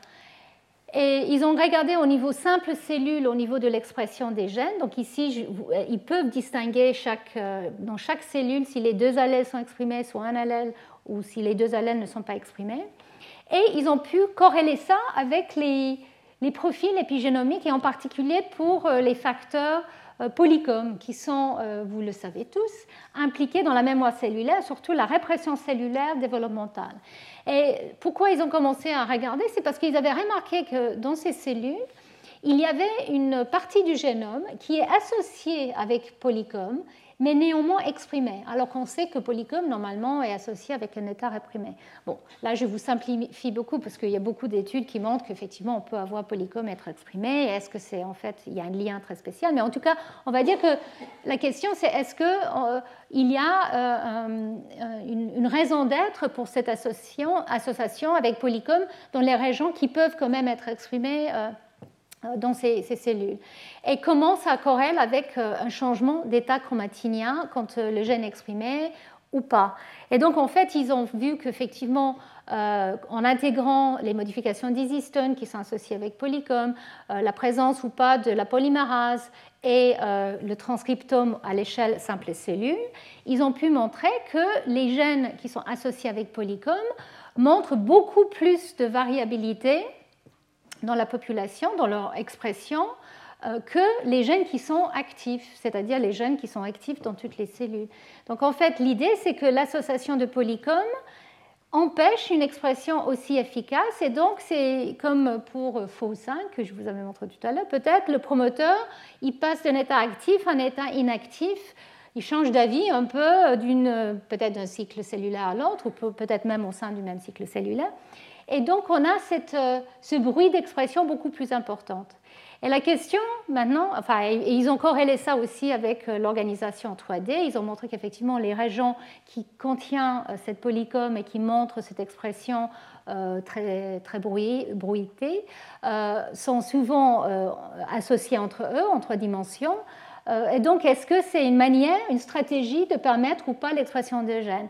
Et l'idée qui, sort de plus en plus, c'est que peut-être il faut cette état un peu, euh, euh, comment dire ça, en stand-by, un peu euh, prêt à, partir dans une voie ou l'autre, être exprimé ou être complètement réprimé, pour justement prendre la décision d'aller dans une voie ou, l'autre quand on va déclencher la différenciation. Donc c'est quelque chose qui est très, très étudié, très à la mode actuellement, où maintenant les gens prennent ce type de cellules, ils les différencient in vitro, et ils prennent cellule par cellule et regarde quelle est l'expression, quelle est la corrélation avec les facteurs de transcription et l'état chromatinien. Donc tout ça, c'est en cours, mais en tout cas, l'idée, c'est que peut-être il faut ce type de bruit, cet état un peu euh, bimodal bruité, pour justement pouvoir avoir une panoplie de choix au moment où les signaux de différenciation vont se déclencher. Donc, euh, donc voilà, je, vous avais parlé de ces fluctuations euh, euh, d'expression de, certains gènes qui peuvent avoir un impact sur, des protéines ou pas. Et ces fluctuations de transcription sont en fait dues tout simplement à, la nature des interactions entre les molécules. Là, on revient vraiment à la physique où est-ce que oui ou non un facteur, une protéine va s'associer pendant plus ou moins longtemps avec l'ADN, avec son cible. Quelle est la structure de cette protéine quand elle est un peu, quand elle change un tout petit peu de, euh, euh, des fluctuations de conformation qui peuvent avoir euh, lieu dans le temps? Est-ce que ça, ça va influencer son degré d'association ou pas? La chromatine, elle peut fluctuer aussi, et l'organisation trois-dimensionnelle peut fluctuer. Ça, c'est je vais vous parler de ça tout à la fin, mais on pense que ces fluctuations dans la manière que les éléments régulateurs peuvent ou pas trouver les, gènes peut avoir un impact sur le degré de bruit qu'on trouve euh, d'expression euh, des gènes. Mais comme je l'ai dit déjà, le, phénotype, il n'y a, pas toujours un phénotype associé avec ce bruit. Et, euh, j'ai oublié de le dire, mais très souvent, on pense que ce type de, de, bruit est associé avec des niveaux un peu plus bas d'expression. Donc en fait, quand on a un nombre limité de molécules, on est beaucoup plus sensible à un, output expression ou pas expression donc, il y a des... quels sont les mécanismes en fait de, ce, bruit et puis comment les tamponner. Je voulais quand même dire deux mots sur la manière de tamponner le bruit. Donc, cette, euh, cette diapo est très bruitée. Je suis désolée. Vous n'allez pas regarder euh, trop en détail les, les, les résultats ici. Je vais juste vous décrire en fait les gens euh, qui commencent, et ce, laboratoire est un des champions de, l'analyse des, des, conséquences du bruit euh, donc euh, Weinberger. Et donc ici, euh, il regarde quand on a une expression bruitée, à quel point cette expression bruitée d'un gène est traduite à un niveau d'expression au niveau de l'ARN messager et au niveau des protéines. À quel point on a, avec une expression différente d'un gène, plus ou moins de messagers. Donc ici, vous voyez, ça c'est le transcrit primaire, ça c'est le gène qui s'exprime très fort, pas du tout, un peu. Et puis ici, le niveau de messager qui peut varier d'une cellule à l'autre. Et donc, essayer de comprendre le degré à laquelle on a plus ou moins de messagers quand on a plus ou moins de transcription. Et si vraiment euh, on arrive à tamponner euh, ce bruit, on doit voir que dans toutes les cellules ici, le niveau d'expression du gène ne, donne pas un changement au niveau de l'expression de la protéine ou du messager. Mais euh, ce qu'on voit, c'est qu'il y a très souvent euh, des changements.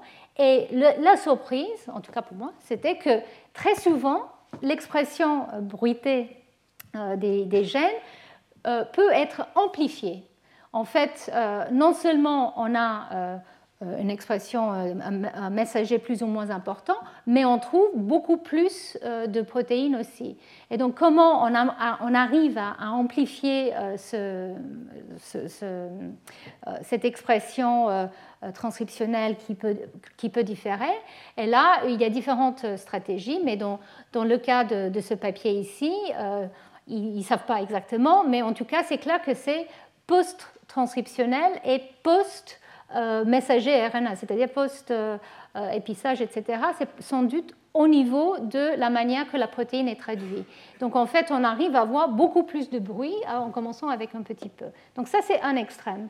Et l'autre extrême, c'est en fait, c'est encore le même labo. Ici, il montre qu'avec euh, un niveau d'expression différent, avec un gène, en fait, on arrive à voir euh, un changement euh, dans le, niveau euh, de, la protéine pour ajuster. Donc, il y a un feedback qui est sans doute via l'épissage. Donc, en fait, le gène, la protéine qui produit va avoir un impact sur l'épissage de cet ARN lui-même. Donc, en fait, même si on exprime plus de ce gène, le produit final va avoir un impact sur le niveau d'épissage de ce gène. Donc en fait, au niveau de la protéine, on arrive à, tamponner ça. Donc ici encore, c'est le cas de, HIV. Donc voilà, on peut avoir soit une amplification, soit un tamponnage. Alors, parfois c'est important de pouvoir amplifier, et parfois c'est important de pouvoir euh, rien, euh, rien voir au niveau protéique. Et euh, bon, voilà, ici c'est plus au niveau des gènes, les différentes euh, manières de contrôler ce, bruit ou que ce bruit peut avoir lieu. On a déjà parlé de la transcription qui peut être plus ou moins fréquente, donc on peut avoir un niveau d'expression du messager qui est plus ou moins important. On peut aussi avoir euh, ces transitions d'un état actif vers euh, un état inactif dont je vous avais parlé. Donc ça, c'est le, bruit intrinsèque. On peut aussi avoir du bruit qui est dû à un changement de nombre de copies. Donc, on a parlé tout à l'heure des changements génétiques qui peuvent avoir lieu au cours de la vie. En fait, on, peut imaginer qu'il y a peut-être des manières, soit que ça conduit justement à une production plus importante des, protéines, soit qu'il y a une compensation, qu'il y a des manières de tamponner ça. Et on pense qu'effectivement, euh, pour certaines protéines, euh, on, va euh, très très fortement euh, réguler leur niveau via par exemple les stratégies de micro-RN. Et puis, il y a des, des, réseaux, comme ce que je, viens de, décrire aussi pour, pour le, facteur qui affecte l'épissage. Ça peut être aussi un facteur qui, lui, quand il est exprimé, va se réprimer lui-même. Donc, en fait, on ne va pas avoir euh, plus de bruit parce qu'en fait, on arrive à, gérer euh, euh, le, niveau d'expression de ce gène. Donc, tous les cas de figure existent dans la nature, donc tout est possible. La question, c'est est-ce que c'est important ou pas? Et je voulais quand même parler d'une autre hypothèse qui a été émise par le laboratoire de Andy Feinberg, donc lui, il pense qu'il ne s'agit pas juste de la chromatine et des facteurs de transcription, mais peut-être euh, la manière que le génome est plié dans le noyau et par exemple la manière que le génome va s'associer avec euh, la membrane nucléaire, etc. Donc en fait, il pense que on peut façonner l'épigénome pour qu'il y ait plus ou moins de bruit à certains moments du développement. Donc c'est un peu compliqué si on met tout ça ensemble, mais on peut imaginer qu'on peut gérer le bruit, soit avoir plus ou moins, non seulement au niveau de l'expression de gènes ou de sa euh, traduction, mais même au niveau de l'épigénome euh, en, entier. Donc Feinberg a publié plusieurs papiers qui suggèrent que l'épigénome pourrait faciliter du bruit pour générer des états différentiels et que dans, dans le cas de cancer, ça c'est une stratégie justement pour que les cellules puissent avoir un avantage et donc se propager. Et ça expliquerait pourquoi dans les cancers on trouve très souvent euh, des très grandes régions qui sont dérégulées au niveau des épigènes. Bon, c'est un peu compliqué, enfin un peu, je dirais, des... c'est des, euh, des, hypothèses qui sont, euh, qui sont que des hypothèses, voilà, on va dire comme ça, qu'il faut tester.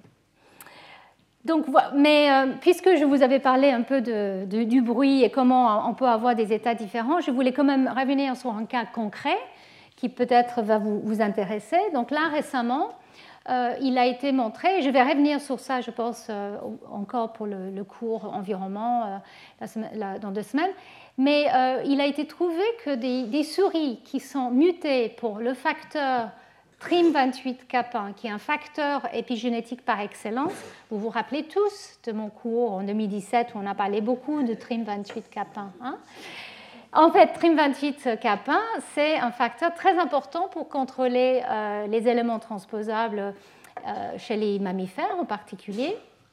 Et en fait, euh, il s'associe de manière très spécifique avec différents facteurs de transcription ou des zinc finger proteins à ces régions pour les réguler, pour les éteindre. Donc c'est une machinerie épigénétique très puissante. Et maintenant, on réalise que c'est aussi une machinerie épigénétique qui est utilisée au cours du développement.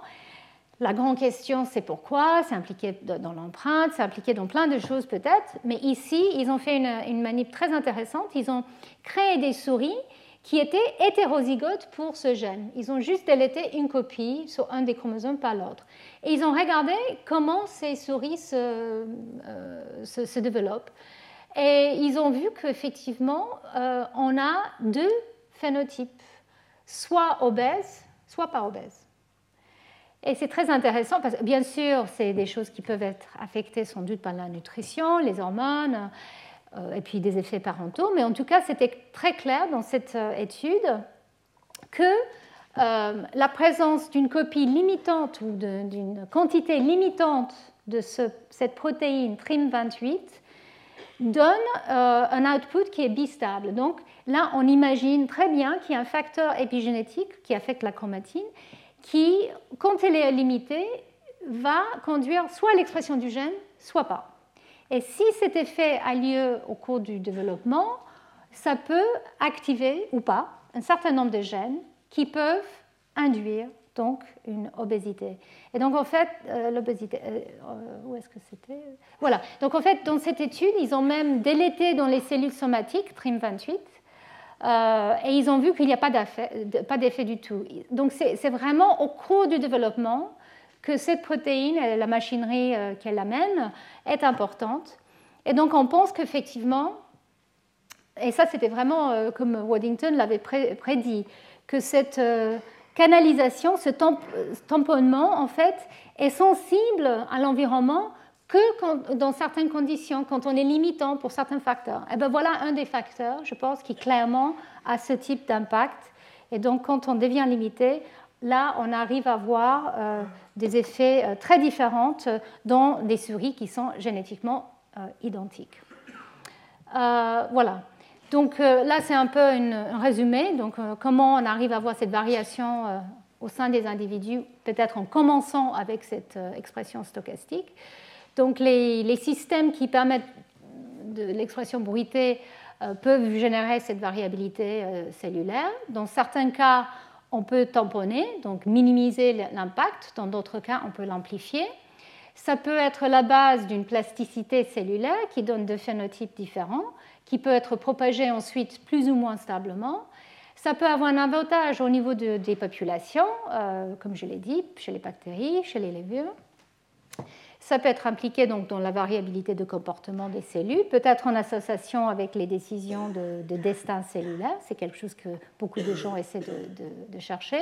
Et en particulier, on pense que euh, le destin cellulaire, à chaque fois, est dû à un ou très peu d'événements qui, qui, déclenchent une cascade d'autres événements. Et donc, on pense qu'effectivement, il y a des gènes clés qui doivent peut-être avoir ce type d'expression bruitée pour permettre ce type de choix d'être fait. Et donc, euh, cette diversité euh, intra-organismale qu'on voit euh, pourrait être en partie due à des effets stochastiques. Alors parfois, ça peut être quelque chose qui est très avantageux, par exemple pour les gènes développementaux, comme je l'ai dit.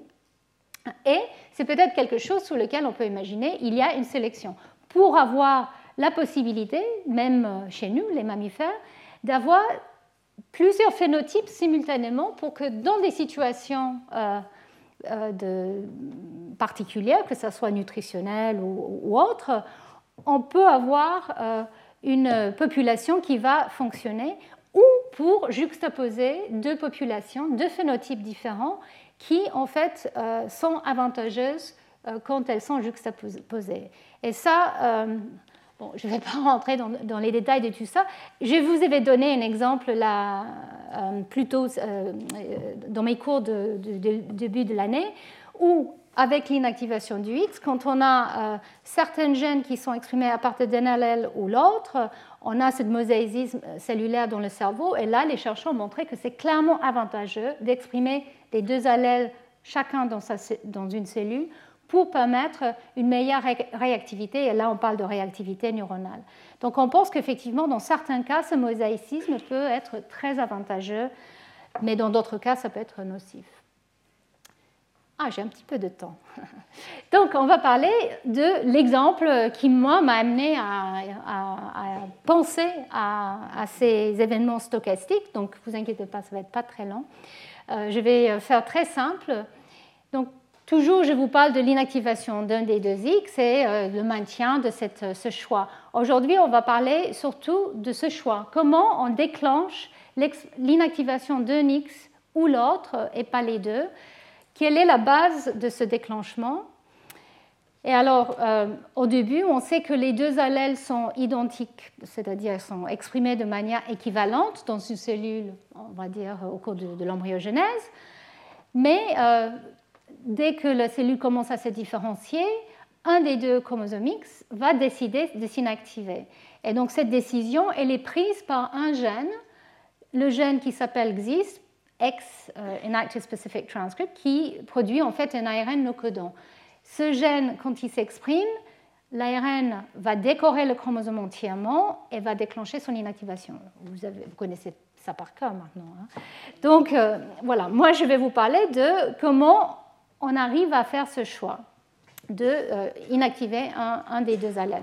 Donc en fait, je ne vais pas vous donner toutes les détails parce qu'on ne les comprend pas encore, mais juste pour le démarrage, comment euh, ce gène, qui en fait est exprimé à très faible niveau euh, au début, donc au niveau de, du gène existe, on sait qu'il est quasiment pas exprimé, mais qu'il y a un autre ARN, un autre gène qui le chevauche, qui est en antisens, qui s'appelle, en fait c'est l'inverse, TSX, qui lui est exprimé très fortement à partir des deux allèles.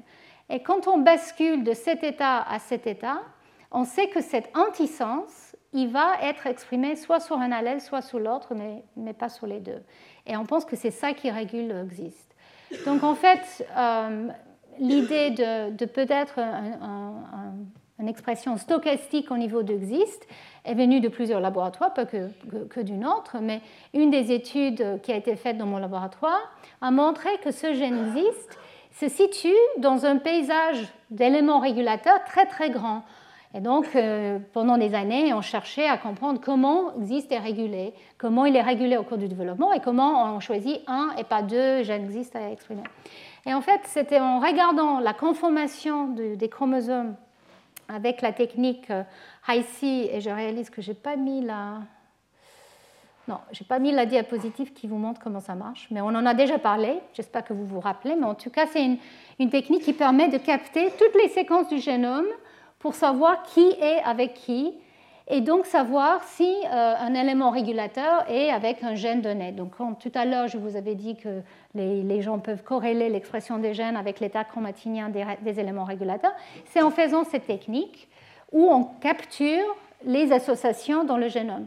Et donc ici, je vous montre un chromosome. Donc ça, c'est l'ADN euh, ou la chromatine du chromosome.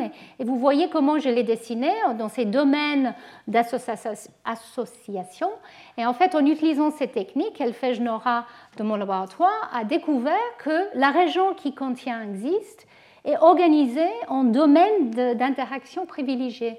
Donc ici, je vous montre le gène existe. Et son promoteur, en fait, il a toujours tendance à s'associer ou à interagir avec euh, une grande région de 500 kilobases en 5' et beaucoup moins avec cette région ici, qui est une région euh, de, 250 kilobases.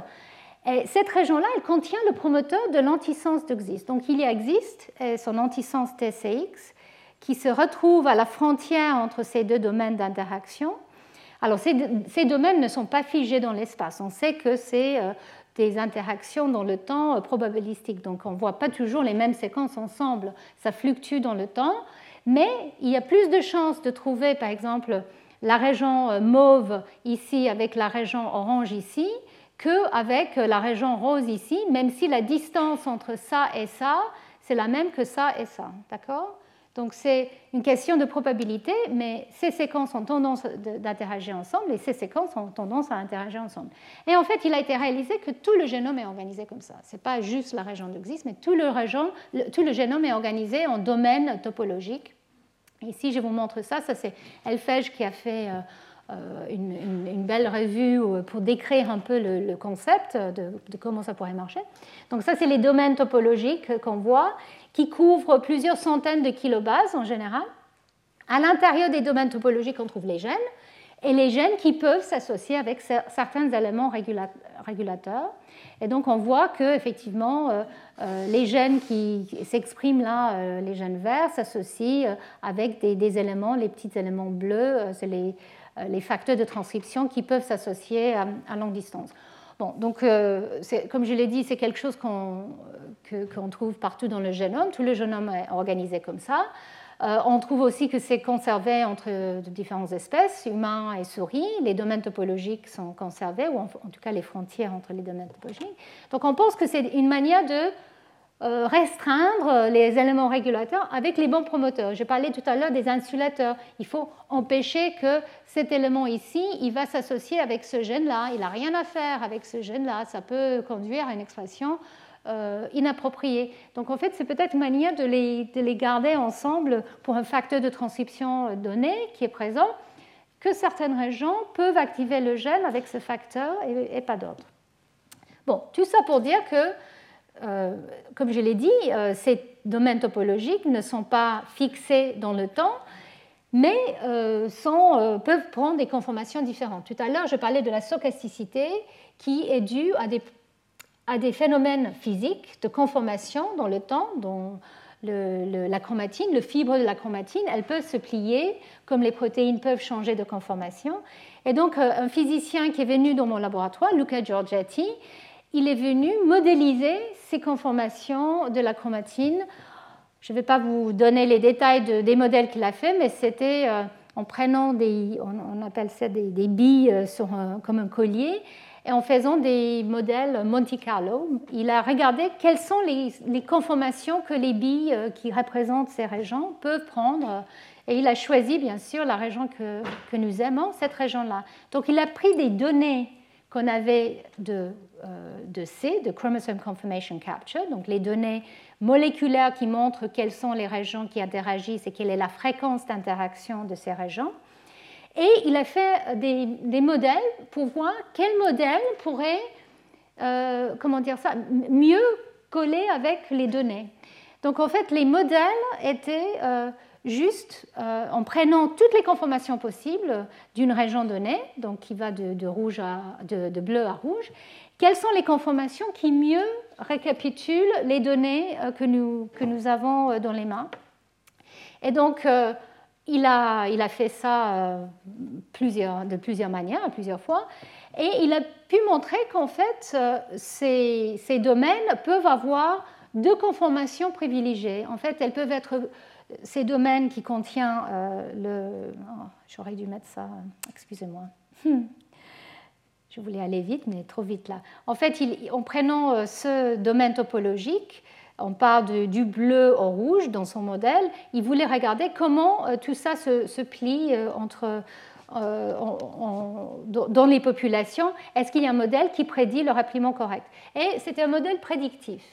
Donc en fait, à partir du modèle qui était dérivé donc des données euh, qu'on avait, il a prédit les distances entre les éléments qu'on pouvait ensuite valider par une autre méthode, c'est-à-dire en faisant l'hybridation in situ, on pouvait dire, ben voilà, le modèle nous dit que ces deux régions-là doivent être vraiment très proches dans la population des cellules, et donc on a testé si c'était le cas, et on a vu qu'effectivement c'était le cas. Bon, tout ça pour dire que c'était un modèle qui, a bien marché pour nous et qui nous a démontré quelque chose qu'on ne pouvait pas voir euh, comme ça en regardant les données, qu'effectivement, le, les données de chromosome confirmation capture qu'on avait représentaient deux, deux, états. Un état très allongé de la chromatine et un état beaucoup plus compact et interactif de la chromatine. Et ce qu'a fait Lucas, c'est donc euh, regarder dans les cellules avec des sondes qui détectent l'ADN et l'ARN dans les mêmes cellules, est-ce que quand on est plus allongé, on s'exprime plus ou moins? Les gènes qui sont à l'intérieur de ce domaine topologique, et l'antisens existe en particulier, ou est-ce qu'on est plus exprimé quand on est dans une conformation plus, plus compacte?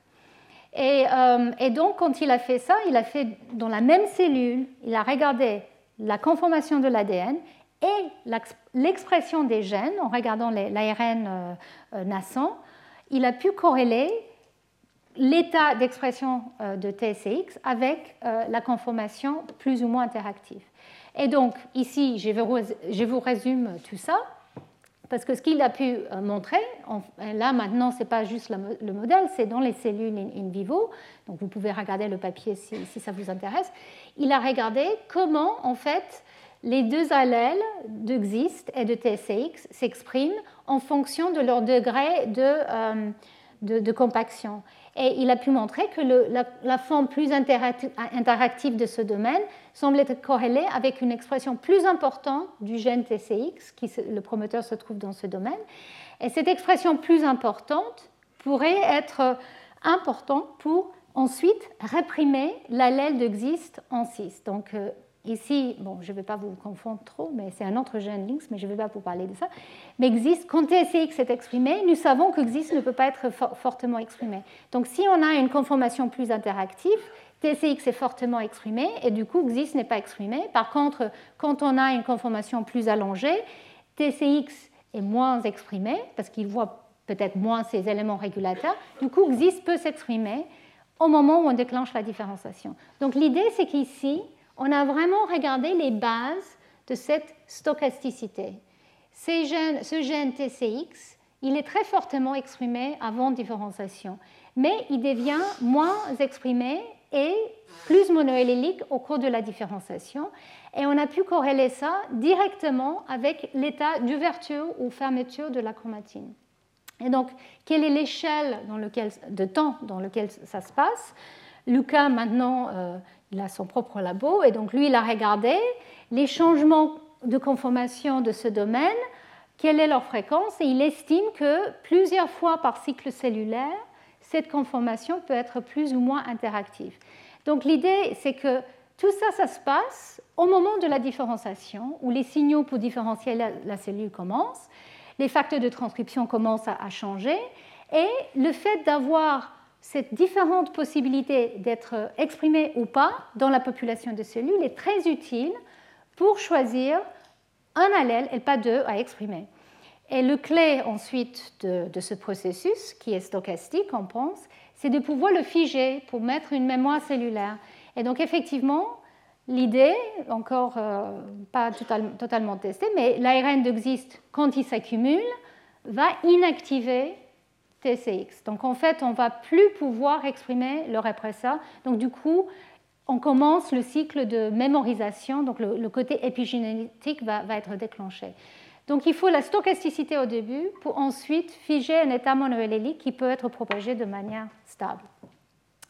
Et donc voilà, je vais euh, terminer sur ce point-là. Ici, je vous montre l'inactivation du X.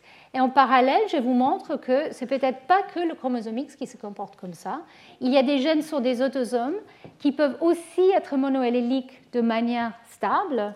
Ça, on, l'a montré euh, en 2014, on a publié un papier qui montre qu'il y a une centaine ou plus de gènes qui, euh, dans les cellules neuronales, montrent une expression monoallélique stable et peut-être des mécanismes un peu similaires, c'est-à-dire une stochasticité au départ qui ensuite devient figé et qui génère donc euh, des populations de cellules très différentes. Donc là, je vous parle des deux allèles qui se comportent différemment. Bien sûr, ça pourrait aussi être les deux allèles qui se comportent de la même façon mais différemment euh, dans la population de cellules.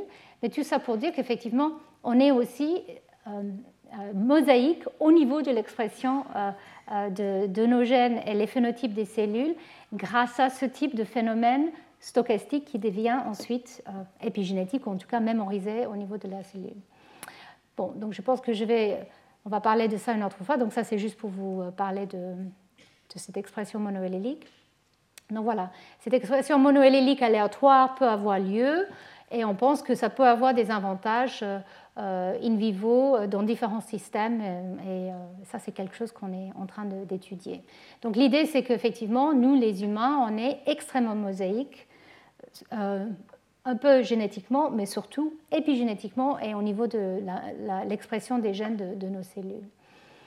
Donc euh, le résumé, euh, j'espère que vous je vous ai convaincu qu'il y a de la stochasticité dans l'expression des gènes qui conduit à euh, des différences, des variabilités de, phénotypes entre cellules.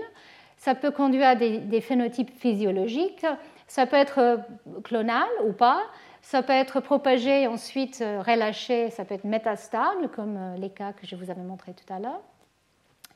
Euh, et donc, ça peut générer beaucoup de diversité entre individus parce que le démarrage était stochastique et parce que la perte parfois de mémoire est aussi stochastique.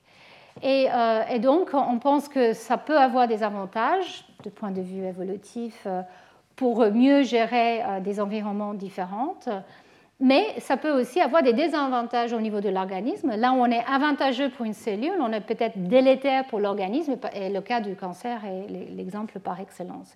Une cellule métastatique, elle a gagné, on va dire, euh, son pari au niveau du tumeur, mais pour l'organisme, c'est bien sûr euh, euh, très grave. Donc voilà, je vous reparle, je ne serai pas là la semaine prochaine malheureusement, donc on revient ensemble le 4 décembre pour le troisième cours où là, je l'ai dit beaucoup, euh, on va parler de l'environnement. Et je voulais juste terminer euh, en annonçant un meeting qui, n'est pas euh, le mien, c'est un GDR ADN et le GDR IMABio organisé par la Sorbonne. Donc le 19 novembre, pour ceux qui sont très attirés par l'épigénétique transgénérationnelle, plusieurs experts euh, vont parler et ça se passe euh, à, Jussieu pour ceux qui sont intéressés euh, toute la journée. Et je pense qu'il faut juste s'enregistrer online, mais bien sûr c'est gratuit. Voilà, et je vous remercie pour votre attention. Retrouvez tous les contenus du Collège de France sur www.colège-2-france.fr.